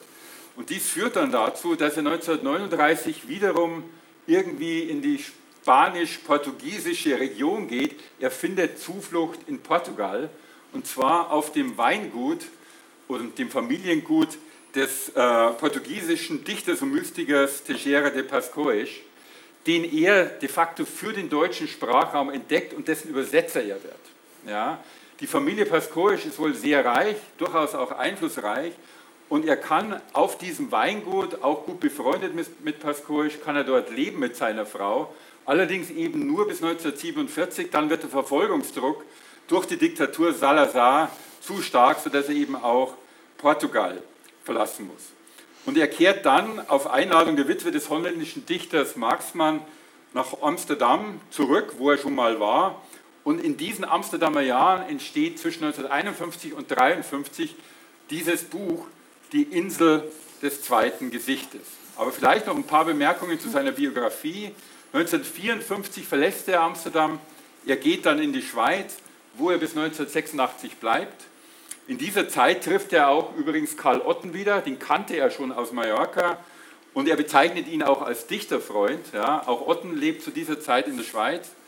Und nach 33, nach 83, mit 83 Jahren und nach 55 Jahren Exil kehrt er nach Deutschland zurück vorüber, also eigentlich wahrscheinlich überwiegend deswegen, weil seine Frau Beatrice schwer krank ist und sie in irgendeiner Weise medizinische Unterstützung erhalten. Und die erhält er dann tatsächlich auch in seiner Heimatregion und er kehrt eben in seine Heimatregion zurück, also dahin, wo er, oder fast in der Nähe davon, wo er aufgewachsen wird, ist. Und er stirbt dann letztendlich ebenfalls am Rhein. Er erhält eine späte Anerkennung schon, 1985 erhält das Bundesverdienstkreuz, aber klar ist, er kehrt doch mit relativ großem Widerwillen in diese Bundesrepublik zurück, weil er immer den Verdacht hatte, dass diese Bundesrepublik die Nazis auch immer schützte und dass so anders diese Bundesrepublik letztendlich nicht ist. Gut, um was geht es in diesem Buch, das, wie der Rezensent damals schon sagte, in irgendeiner Weise eigentlich nicht wirklich zu erzählen ist? Tatsächlich geht es in diesen angewandten Erinnerungen, habe schon gesagt, das ist der Untertitel, nur um die Mallorca-Zeit der beiden, also um die Zeit zwischen 1931 und 1936. Und erzählt werden etwa auf 900 Seiten, kleingedruckten Seiten, mallorquinische Erlebnisse aus den Jahren, aus diesen sechs Jahren oder sieben Jahren eben der Mallorca-Zeit, von der Ankunft mit dem Schiff aus Barcelona bis hin zur Flucht auf einem britischen Schiff wiederum aufs Festland. Und der Grund der Reise, tatsächliche Grund der Reise, aber auch der Grund der Reise, der letztendlich auch im Roman geschildert wird, hat damit zu tun, dass der Bruder seiner Frau Beatrice, die Schweizerin ist, der Bruder, der Zwingli heißt, der Bruder sozusagen, der gleichzeitig vermeintlich ein Hotel auf Mallorca betreibt, schreibt, sein Leben geht zu Ende. Das meinte er, wie sich bald herausstellt, natürlich nicht wörtlich, sondern der Bruder hat wie immer Liebeskummer und stirbt ohnehin ständig irgendwelche Liebestote, aber Vigulais mit seiner Frau Beatrice sozusagen eilen zu Hilfe, um quasi den Bruder in seinen letzten Stunden quasi zu begleiten. Stellt sich alles ganz anders heraus, aber egal. Und so beginnt nun dieses Buch. Die beiden quasi kommen an und dieses Buch selber ist wiederum in vier Teile geteilt. Und diese vier Teile sozusagen sind nach den Wohnorten auf Mallorca der beiden, von Thelen, der Vigulais heißt, und seiner Frau Beatrice unterteilt. Sehr unterschiedliche Teile, der letzte Teil sehr lang, aber der erste Teil geht über die Ankunft dort. Sie wohnen zunächst mal beim Bruder, dann wohnen sie auf einem Land, auf einem, ja, auf eine, in, in einer Wohnung eines anarchistischen Grafen. Danach leben sie auf einem heruntergekommenen, in einem heruntergekommenen Bordell ohne Dach, wird wichtig werden. Und zum Schluss leben sie irgendwie in der Altstadt, in der Hafenstadt von Mallorca und haben zum ersten Mal eine eigene, wenn auch durchaus dunkle Wohnung. Also vier Teile hat dieser Roman. Über sehr unterschiedliche Längen sprechen wir, wenn wir über diese Teile reden. Und wenn von Erzählung die Rede ist, dann darf man sich hier bei Vigolais Thelen keine lineare Erzählung vorstellen, obwohl die Handlung in der Regel chronologisch dargeboten wird. Thelen war wohl auch im Privatleben ein glänzender Erzähler, der aber eben die Abschweifung zu seinem Stilmittel macht. Nicht die Handlung bestimmt die Erzählung, sondern der Erzähler bestimmt die Handlung. Und so kommt es via wirklich aberwitziger Assoziationen, oft vom, kommt er mit diesen Assoziationen oft vom Hundertsten ins Tausendste. Er erzählt wirklich auf urkomische Weise alle möglichen Geschichten, die ihm zu den realen Geschehnissen einfallen und dies auf eine bestimmte Weise. Er redet nämlich natürlich nicht von sich als Thelen, sondern er redet ironisch immer von Vigulais, der, so heißt er ja aber auch. Das heißt sozusagen, er distanziert sich immer von seiner eigenen Erzählung und deswegen erhält die Erzählung immer einen ironischen, oft sarkastischen, aber immer witzigen Ton. Ja, er sagt also nicht ich, sondern eben Vigulais und kann sich dann eben auch immer von sich selber distanzieren. Ein Interpret hat mal über Thelen gesagt, man könnte ihn sich als einen mittelalterlichen Geschichtenerzähler vorstellen, der von Jahrmarkt zu Jahrmarkt zieht und hier gegen Geld die wunderlichsten und absurdesten Geschichten darbietet. Über Wahres und Schönes ebenso berichtet wie über ernsthafte Themen. Hauptsache, es gefällt dem Publikum und vor allem ihm selbst, dem Erzähler. Und so schildert er, und dies ist durchaus dokumentiert, reale Ereignisse und Personen. Harry Graf Kessler taucht als Bewohner Mallorcas ebenso auf wie eben jener Robert von Ranke Graves oder Hermann von Kaiserling, der Philosoph. Gleichzeitig kommen immer auch Vor- und Rückblicke auf reale Personen in Deutschland und im Exil vor. Rückblicke auf Thomas Mann oder eben auch auf Max Scheler, den Philosophen, oder eben auch Vorblicke. Aber es tauchen alle möglichen Sonderlinge auf. Huren- und Bordellwirte, deutsche Buchladenbesitzer und anarchistische spanische Grafen, deutsche Touristen, Nazis und Phalangisten, revolutionäre Generäle aus Honduras, die sich fast alle irgendwann auf aberwitzige Weise selbst entlarven und über die er sich selbst lustig macht. Aber meist macht er sich natürlich über sich selbst lustig, über Vigolais, der tollpatschig von einer Misere in die andere stolpert und dessen einziger Halt seine Ehefrau Beatrice ist und seine durchgearbeitete Philosophie und Weltanschauung. Kleine Ursachen haben oft große Wirkungen. Noch kleinere können öfter noch größere haben und überhaupt keine Ursachen haben am öftesten die allergrößten. Nehmen wir als Beispiel die Welt. Sie ist aus dem Nichts erschaffen worden und damit die größte Kalamität, die die Welt je gesehen hat. Und aus dem folgt dann für Thelen bzw. Vigolais zwingend. Mein Vater hatte recht. Nie sich in fremde Angelegenheiten mischen, mein Sohn. Die eigenen sind meist fremd genug. Und wichtig ist in diesem Zusammenhang immer natürlich der Rückgriff auf philosophische Klassiker. Und dass der Philosoph Kant selbstverständlich auch helfen kann, wenn man wie die beiden, wie das, beide, wie das Ehepaar Thiel und Beatrice oder Vigolais und Beatrice in ein Bordell ziehen müssen, das noch dazu kein Dach hat, wird sofort von Vigolais quasi philosophisch quasi ergründet. Und wie nahe liegt es da, an Kant zu denken, an, seine gerne angeführten, an seinen gerne angeführten Ausspruch, der so verständlich ist, dass er fast nicht mehr von diesem schöpferischen Zermalmer zu sein scheint.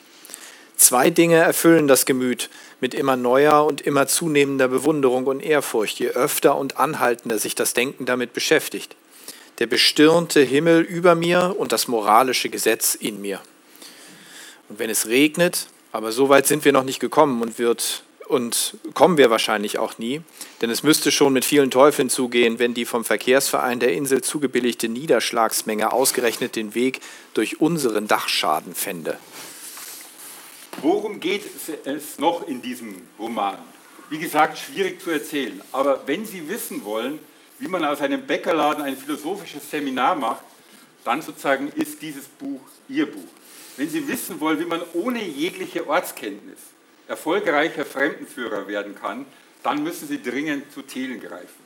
Wenn Sie wissen wollen, wie man eine Tintenfischphilosophie, die entwickelt er wirklich, wie man eine Tintenfischphilosophie macht, Sie werden bei Vigolais auf alle Fälle fündig.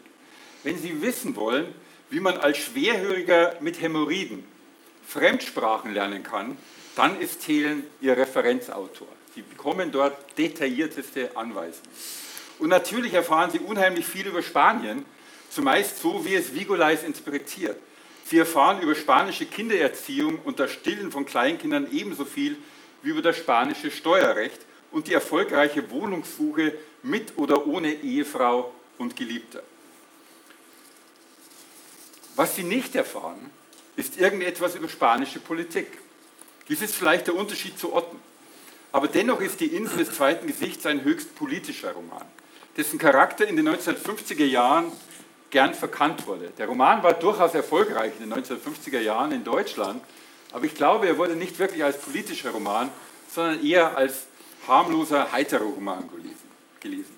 Aber Vigolais alias Thelen hatte seine tiefen politischen Abneigungen, von denen nur einige genannt seien, wobei an erster Stelle der Nationalsozialismus natürlich zu nennen wäre. Aber Vigolais mochte irgendwie auch nicht den Nationalismus. Aber Gott ist nicht mit uns, Beatrice, obwohl ich als Deutscher doch einen Anspruch auf ihn habe. Ich liebe vaterlandsliebende Menschen, die nicht die Flinte ins Korn werfen, wenn sie fürs Vaterland die eigenen Kinder mit eigener Hand erschießen müssen.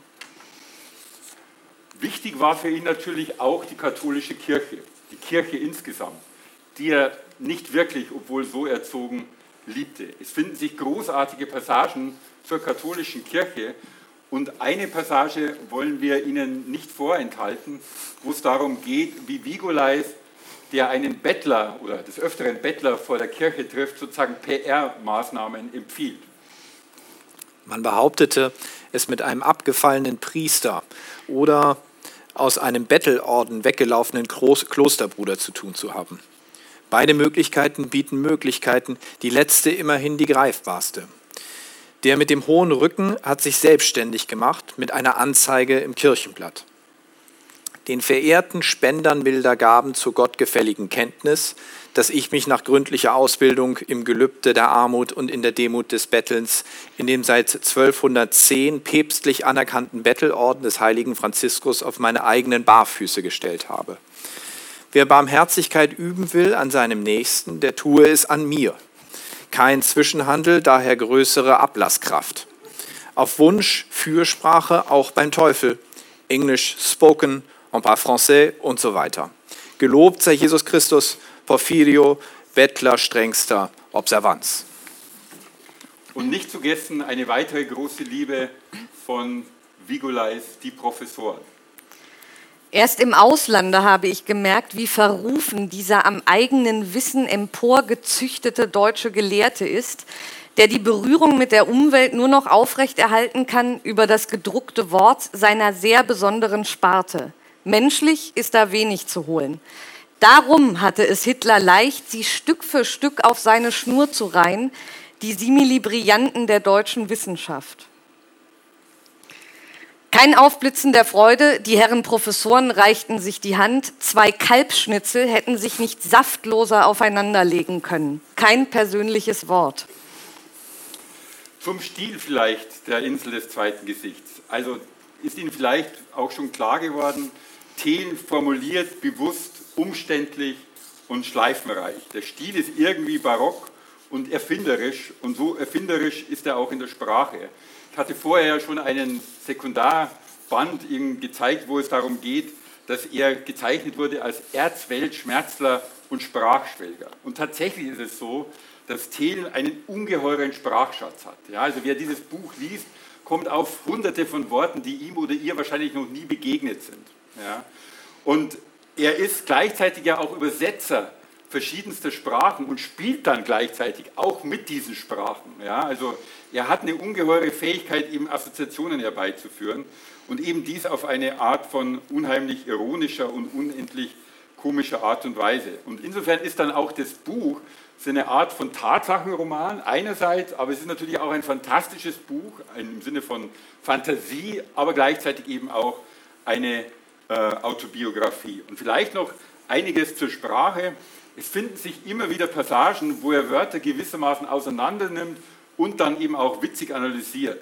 Oder wo er Wörter schlicht erfindet, die dann dem Leser so überzeugend dargeboten werden, dass ihm das erfundene Wort völlig normal erscheint. Der Bäcker ist bei ihm oft der Brotbeck oder der Semmelmann. Ja, und es gibt unendlich viele weitere Worte dazu. Die mittelalterlich klingenden Synonyme für Huren, für Huren oder für die Hure sind also ungezählt. Ja, also er hat eine ganze Liste von allen möglichen Wörtern, die man hier einsetzen könnte. Und auf der Bekanntschaft mit Zwinglis, Zwinglis Freundin Pilar, eine, um es vorsichtig zu formulieren, etwas leichtlebige Dame, die ihn sexuell irgendwie anzieht und mit der er ganz gern ins Bett geht, was aber irgendwie erbärmlich scheitert, aus dieser Erfahrung sozusagen äh, schafft er dann sozusagen neue Worte, weil jedes Bett jede Couch, jede Rekamier, wo sozusagen dieser sexuelle Vollzug hätte stattfinden können, bei ihm nur noch Pilariere heißt. Ja, sodass letztendlich sozusagen Adjektive, Hauptwörter, Verben ständig neue Bedeutungen erhalten und sozusagen damit eine ungeheure Fantasiereichheit und Reichhaltigkeit letztendlich sozusagen ins Spiel gebracht werden.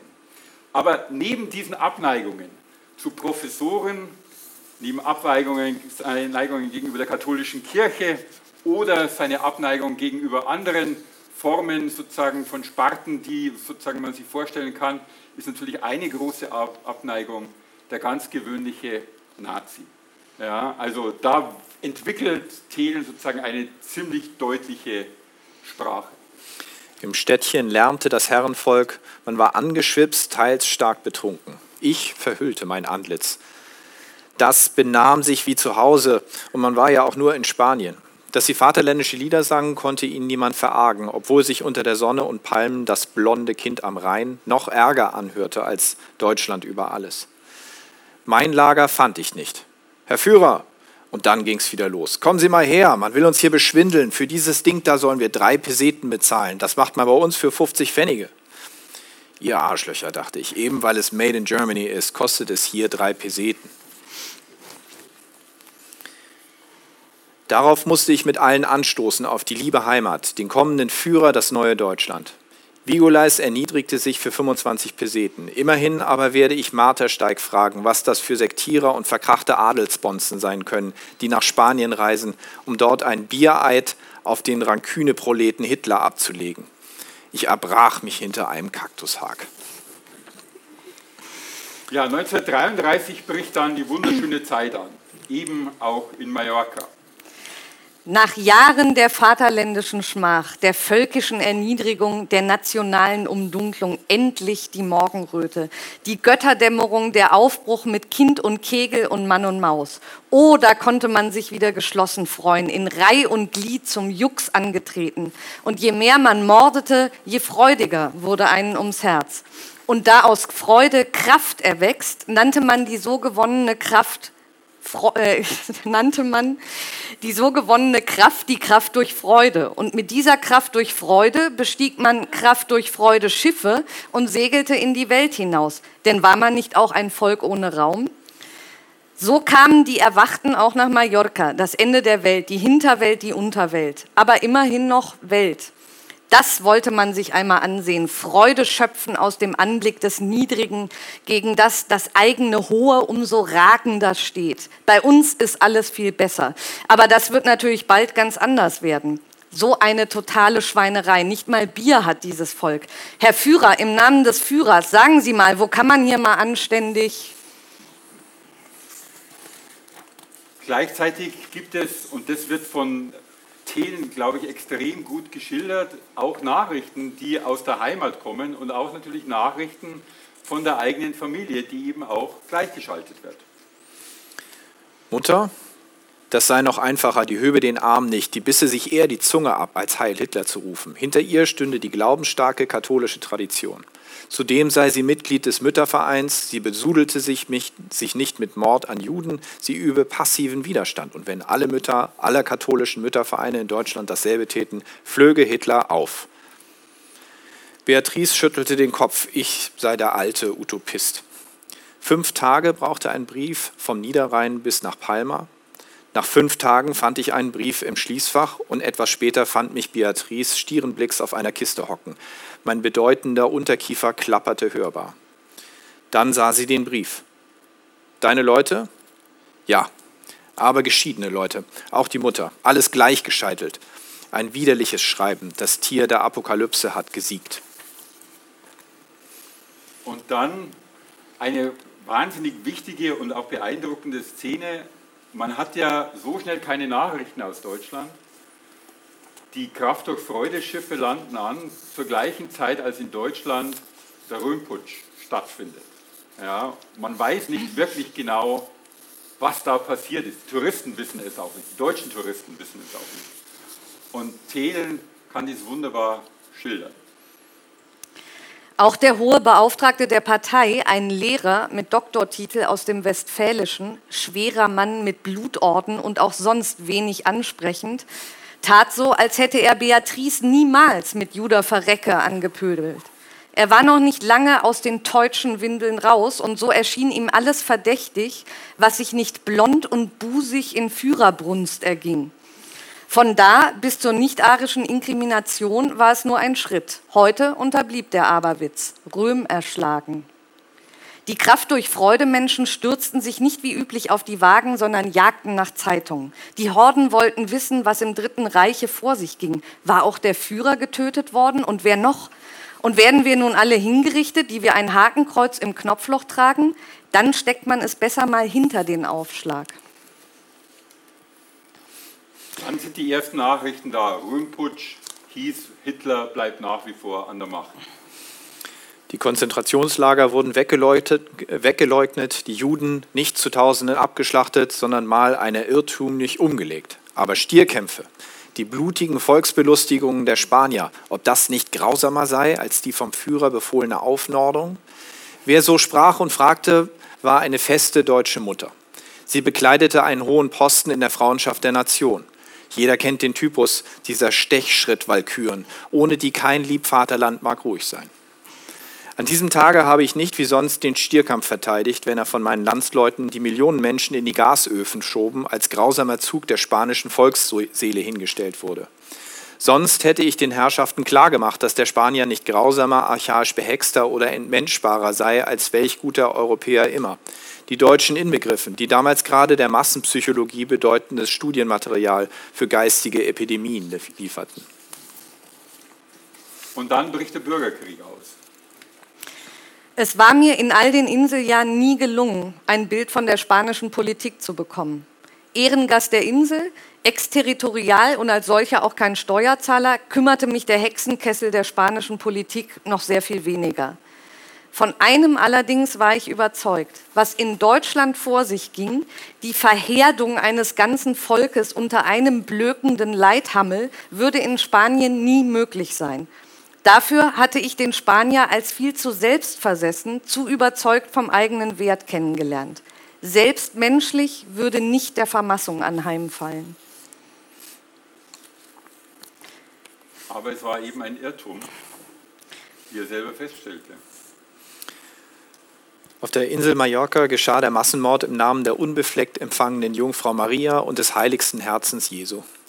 Im Spanischen Kriege ist die Insel am fürchterlichsten heimgesucht worden. Die Schrecken des Festlandes, rechts oder links entfesselt, sind nichts im Vergleich mit der Geiste Gottes, die über die Balearen geschwungen worden ist. Es gab kein Entweichen.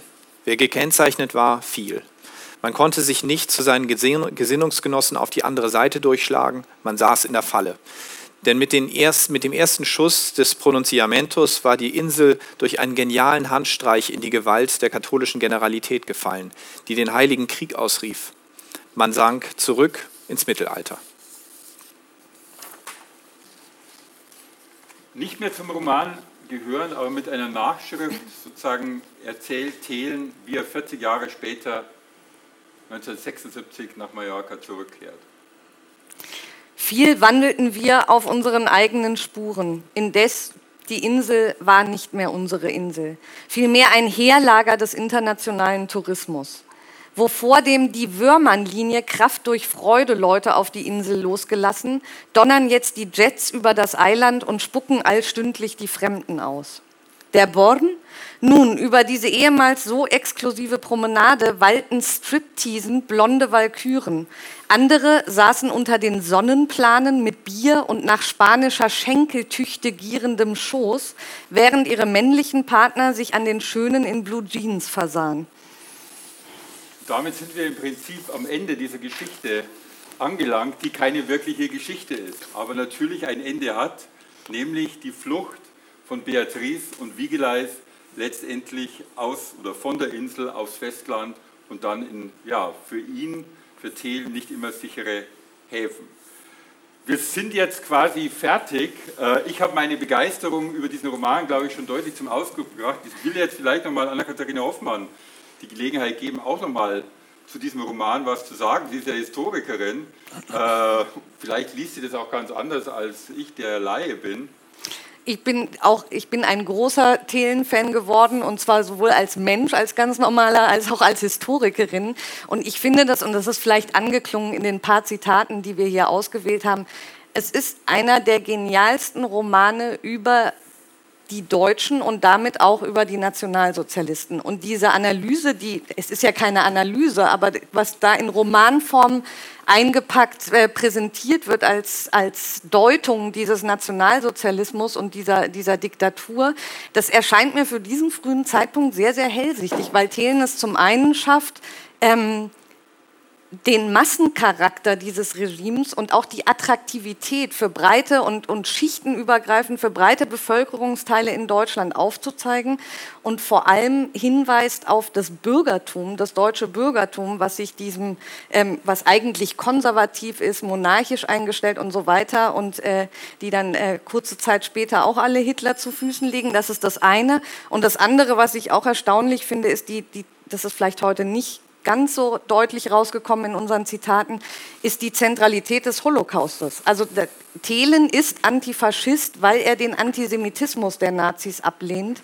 Er definiert es auch so, wer äh, Antisemit ist der, äh, und Heil Hitler schreit, der ist ein Verbrecher und deswegen bin ich Antifaschist. Also diese beiden ähm, Elemente, die man durchaus als eine Analyse dieser Form des Faschismus verstehen kann, das finde ich absolut beeindruckend und es ist unwahrscheinlich witzig.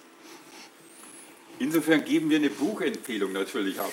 Wir sind nicht bezahlt von irgendwelchen Verlagen, weil diese Verlage gibt es eigentlich gar nicht mehr, die sozusagen davon profitieren könnten. Es sind zwei vollkommen unterschiedliche Romane, Romane, die, glaube ich, Spaß machen zu lesen. Ja, der eine eher sozusagen äh, versucht, analytisch bestimmte Aspekte aufzuspießen, ganz bewusst, Bei Thelen würde ich sagen, auf ungeheure witzige Weise, aber extrem kenntnisreich und sozusagen in seiner Verspieltheit dann doch unglaublich viel über den Nationalsozialismus oder über den Faschismus preisgebend. Ja. Wir könnten jetzt Schluss machen, aber wir wollen natürlich Ihnen auch die Gelegenheit geben, noch an uns vielleicht Fragen zu stellen oder Kommentare abzuliefern, dass wir den Roman, die Romane völlig falsch verstanden hätten oder was auch immer. Oder zu sagen, ich kenne aber noch sehr viel bessere Mallorca-Romane. Die müssten wir auch irgendwann mal vorstellen. Was auch immer Sie sagen wollen. Gibt es von Ihrer Seite Kommentare? Wer, wer kannte denn Thelen?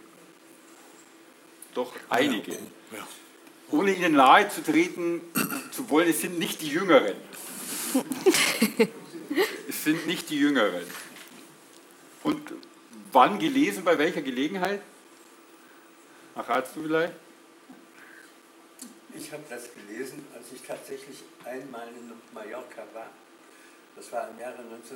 Und ich war 14 Tage in Mallorca, von denen ich nur eine Woche dort verbrachte, weil ich ausgerechnet in Calaratiada war und begriff, dass es furchtbar war. Und schon nach einer Woche wieder abgefahren.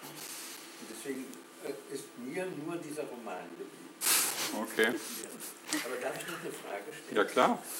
Äh, sind, beide Romane haben ja zwei Titel. Äh, hm. Die Insel des zweiten Gesichts, was ist das zweite Gesicht? Hm. Und eigentlich fast noch geheimnisvoller, Torquemadas Schatten. Ist das wirklich ein Roman, in dem so etwas wie eine Art von äh, maliziös empathischer Anteilnahme an der Geschichte Spaniens sozusagen ein Dauerobjekt von ideologischer Gewalt zu sein, mhm. durchschimmert oder ist Torquemada nur ein Symbol, äh, in dem so etwas wie eine Art von äh, Replik der Geschichte auf den Faschismus mhm. äh, also ich würde euch mhm. noch mal gern fragen, wie mhm. deutet ihr denn diese, diese Titel? Mhm.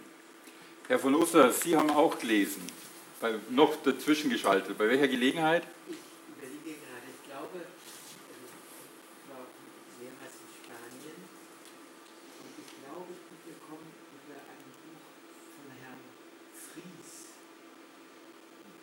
der, der äh, Hans Rudolf Fries, das war mhm. DDR-Schriftsteller. Mhm. und der war irgendwie, der hat mich, glaube ich, darauf gebracht. Mhm.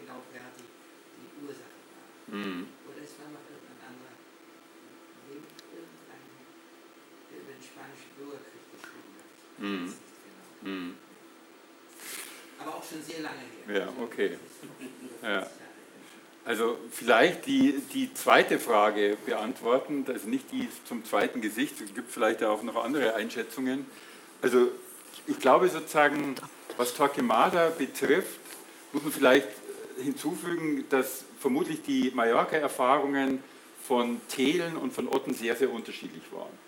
Otten sozusagen lebte in Calaratiada in einer, ja, wie soll man sagen, Künstlerenklave, die sehr stark sozusagen von deutschen Künstlern geprägt war, sodass man eigentlich nicht allzu viel Kontakte hatte zur Umgebung und zur sozusagen spanischen oder mallorquinischen Bevölkerung. Das war bei Thelen durchaus anders, der sozusagen nicht in Calaratiada lebte, sondern eben in, Major, in, in Palma und von daher sozusagen ganz anders eingebunden war. Man muss auch sagen, das kam mir, glaube ich, auch deutlich heraus, dass der Thelen ein unglaubliches Sprachgenie eben auch war. Ja, es gibt ja auch die Sage, er hätte später in seiner Zeit mit Beatrice, also nachdem sie in Portugal waren, immer Portugiesisch gesprochen. Ja, was ja irrwitzig ist, weil weder er noch sie sozusagen Portugiesisch waren, aber sie konnten wohl Portugiesisch derartig gut, dass sie das machten. Von daher bin ich mir nicht ganz sicher, um auf deine Frage zurückzukommen, was letztendlich Torquemada für Otten tatsächlich bedeutet. Ja, er hat ja auch eine sehr merkwürdige Deutung in dieser Faschismusanalyse. Das Buch ist fertig geschrieben worden, also Torquemada starten 1938. Dieses Buch ist 1941 fertiggestellt worden, das hat er, glaube ich, drei Jahre, an dem hat er gearbeitet. Und es ist eine Faschismusdeutung ohne Antisemitismus und eine Faschismusdeutung ohne Hitler, die er vorgelegt hat. Mhm. Ja, was ja jetzt nicht so ganz einfach ist, sondern er versucht sozusagen die Massengesellschaft eher in den Vordergrund zu rücken, um zu sagen, wie es zum Faschismus hat kommen können. Da spielt Antisemitismus und Hitler eigentlich gar keine so große Rolle. Ich weiß nicht, ob das jetzt die Frage so tatsächlich beantwortet. Von daher, also aus meiner Sicht spielt der Torquemada eigentlich immer wieder an, aber für die Analyse und für die, für die Dynamik würde ich sagen, des Romans spielt eigentlich Torquemada keine so wirklich große Rolle. Mhm. Aber gibt es vielleicht andere? Würde ich auch sagen. Ich hätte das ganz anders erwartet äh, nach dem Titel. Der wird am Anfang ganz kurz eingeführt und sein Schatten, der immer noch über die Insel geistert und dann verschwindet Torquemada und im Zentrum steht diese Figur des Faschisten. Das ist ja seine, sein Ansatz, den Faschismus zu erklären. Ein gedemütigter Mann, der nicht äh, in der Gemeinschaft eingegliedert ist, der hässlich ist und so weiter und durch den Faschismus zu einem, zu einem Führer wird, zu dem man aufblickt. Und Torquemada taucht ja dann dann erst wieder äh, ganz am Schluss auf. Ich hatte so ein bisschen, das ist das, was mir an Thelen deutlich besser gefallen hat als an, an Otten, auch wenn ich den gerne gelesen habe. Ähm, ich habe so ein bisschen auch das Gefühl, dass hier diese, diese typischen ähm, jahrhundertealten Spanienbilder evoziert werden bei Otten. Also Torquemada, so stellt man sich den Spanier vor, grausam, die Inquisition und so weiter und so fort. Und das ist was, was mir bei Thelen besonders gut gefallen hat. Das ist eins der wenigen, einer der wenigen Romane im 20. Jahrhundert von Ausländern, die sich länger in Spanien aufgehalten haben, dass diese ganzen Klischees wegfallen. Also wir haben Ihnen ein Zitat vorgelesen am Ende, da kommt der Spanier mal vor aber nur als Thelen eben sagt, er hätte nicht geglaubt, dass die Spanier genauso wie die Deutschen so einem blökenden Leithammel zum Opfer fallen. Sonst fehlen bei Thelen vollkommen auch diese erstens diese, diese Leyenda Negra Bilder des grausamen Spaniens und so weiter. Und es fehlt auch was es beispielsweise bei Hemingway ganz stark gibt, so ein bisschen dieses Anbiedernde. Also bei Hemingway steht ja auf jeder Seite kommen sieben spanische Begriffe vor und zweimal steht da Cojones, damit man zeigt, dass man in Spanien gelebt hat und diese Kultur verstanden hat. Und das fehlt bei Thelen, sondern er tritt diesen Spaniern unbefangener gegenüber und verzichtet auf diese ganzen Klischees. Und das fand ich sehr schön. Aber er spielt natürlich mit diesen Klischees. Also es ist dann immer unheimlich ironisch und witzig und verweist dann ja. eher sozusagen auf das Deutschland wieder. Ja, ja, genau, um die. Ja. Also ich würde den, den Titel von Thelens Buch äh, vielleicht äh, äh, mit dem Erzählstil in Verbindung bringen. Und das ist im Prinzip auch noch äh, im Anschluss an das, was Anna-Katharina Hoffmann äh, gesagt hat, worüber wir jetzt hier gar nicht gesprochen haben. Thelen entwirft einen sehr eigentümlichen äh, Blick auf Spanien, aber das mit einem literarischen Mittel, das ja in einer starken spanisch geprägten Tradition steht. Ähm, das wird äh, im deutschen Zusammenhang immer als Schelmenroman übersetzt. Äh, das ist aber, stammt aus dem spanischen 17. Jahrhundert, ne, die Novella Picaresca und ähm, besteht eben in diesem episodenhaften von Distanz zwischen Autor und ähm, Erzähler geprägten Verhältnis, das irgendwie durch Genau, das so durch Humor ähm, äh, äh, sozusagen gar nicht, ja, wie soll ich sagen, das wird hervorgehoben, nicht kompensiert. Ne? Also so ein Stück weit würde ich das, in, also würde ich diese, diese Insel des zweiten Gesichts auch da mit, mit rein verorten. Also es geht, ne, der Untertitel ist ja die angewandten Erinnerungen des Vigolais, da steckt diese Distanz schon irgendwie drin. Es ist wie so ein zweiter Blick, der auf die Insel entworfen wird. Ja? Also nicht, nicht der direkte, sondern der indirekte, also gefilterte und dahinter steckt, ähm, das ist auch ein großer Unterschied zwischen, äh, natürlich zwischen, zwischen Otten und Thelen, die beide ihre Gegenwart beobachten mit großer Betroffenheit. Aber bei Thelen hat man den Eindruck, dass das eine Form von Betroffenheit ist, die nicht geheilt werden kann, sondern die kann bestenfalls betont werden. Ja? Also ähm, bei Otten, der, der, hat so dieses Bild am Ende, vielleicht kommen die Republikaner doch noch zurück auf die Insel. Das bei Thelen ist dieser Fall, glaube ich, ausgeschlossen.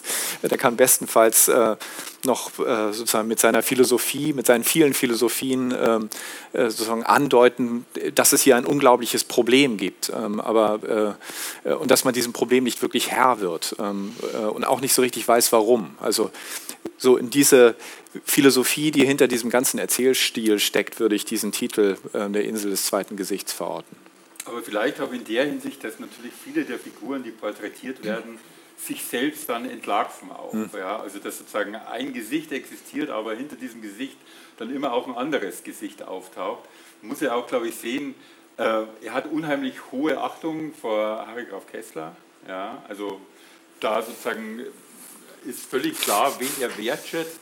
Aber Hermann Kaiserling ist äh, sozusagen jemand, den er definitiv nicht schätzt. Ja. Und das sozusagen kann er sehr gut darlegen, indem er quasi diese Gesichter immer zeigt, aber gleichzeitig auch durch die Selbstentlarvung zeigt, welche weiteren Gesichter hinter diesen Fassaden dann auch stecken. Und vielleicht ist das auch eine Anspielung, ja, neben vielen anderen, die man möglicherweise noch ranziehen könnte. Ja, bitte. Und Lars hat sich. Ja. Haben wir ein Mikro?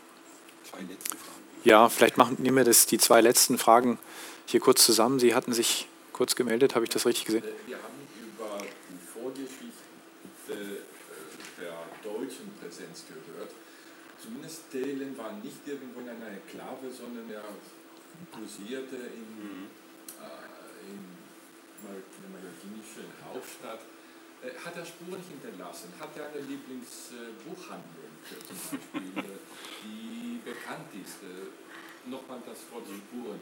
Mhm. Wie ist die Perzeption vor Ort Hinfahren. und die Erinnerung später? Ich wage ja nicht zu sagen heute, aber doch.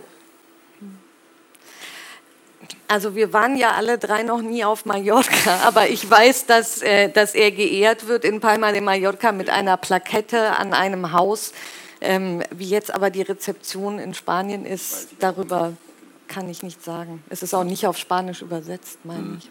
Also er beschreibt aber natürlich deutsche Buchhändler ja. auch. Ja. Es gibt eine, eine, zentrale, oder nicht eine zentrale, aber eine die, wichtige Figur ja.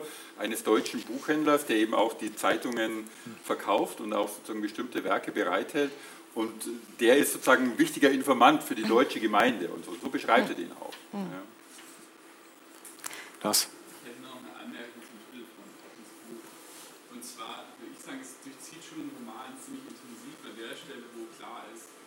Mhm. Das. kein Kommen und es gibt kein Entrinnen von der Gewalt, weil sie dich sucht und ähm, sie dich festmacht an, an Eigenschaften, die fest Im Roman gibt es, glaube ich, dazu mindestens zwei Szenen. Die eine ist relativ früh in dem Dorf, wo sie darüber sprechen, genau, dass alle irgendwie zu 75 Prozent oder irgendwie mal Juden waren und dann mhm. quasi ja, ja. Ähm, äh, in den äh, Glauben übergetreten sind. Andere spätere Szene, als sie ähm, quasi als sie gewarnt werden im Dorf der Antonia, dann, dann ähm, fliehen manche, andere bleiben da, weil sie nicht wahrhaben wollen. Dann werden immer mehr verhaftet. Es geht mhm. immer weiter, weil immer mehr Details gefunden werden, wer denn doch der Republikaner sein könnte und so weiter und so fort.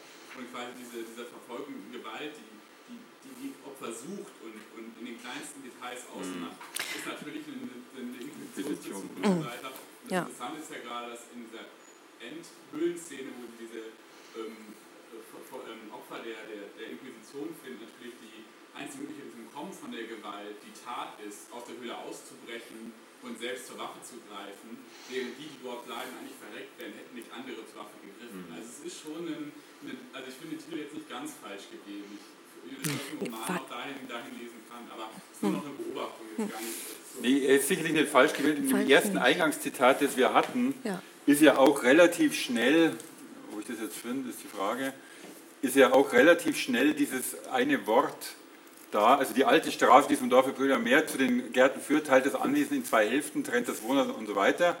Und dann sozusagen geht sofort, ich finde es jetzt momentan nicht, um das Schloss und um die arabischen, wo ist es jetzt? Ich sehe es jetzt hier. Ne? In der Mitte. Mhm. Genau, die Ebene und Berge mit Windmühlen, arabischen Festungstürmen und das Schloss. Wobei hier natürlich einerseits schon darauf angespielt wird, was das Schloss sozusagen von Juan Marc möglicherweise sein könnte und gleichzeitig natürlich auch die politischen Konflikte, die sozusagen die spanische, oder die spanische Gesellschaft seit Jahrhunderten irgendwie eben durchzogen haben und auch schon eben zur Inquisitionszeit.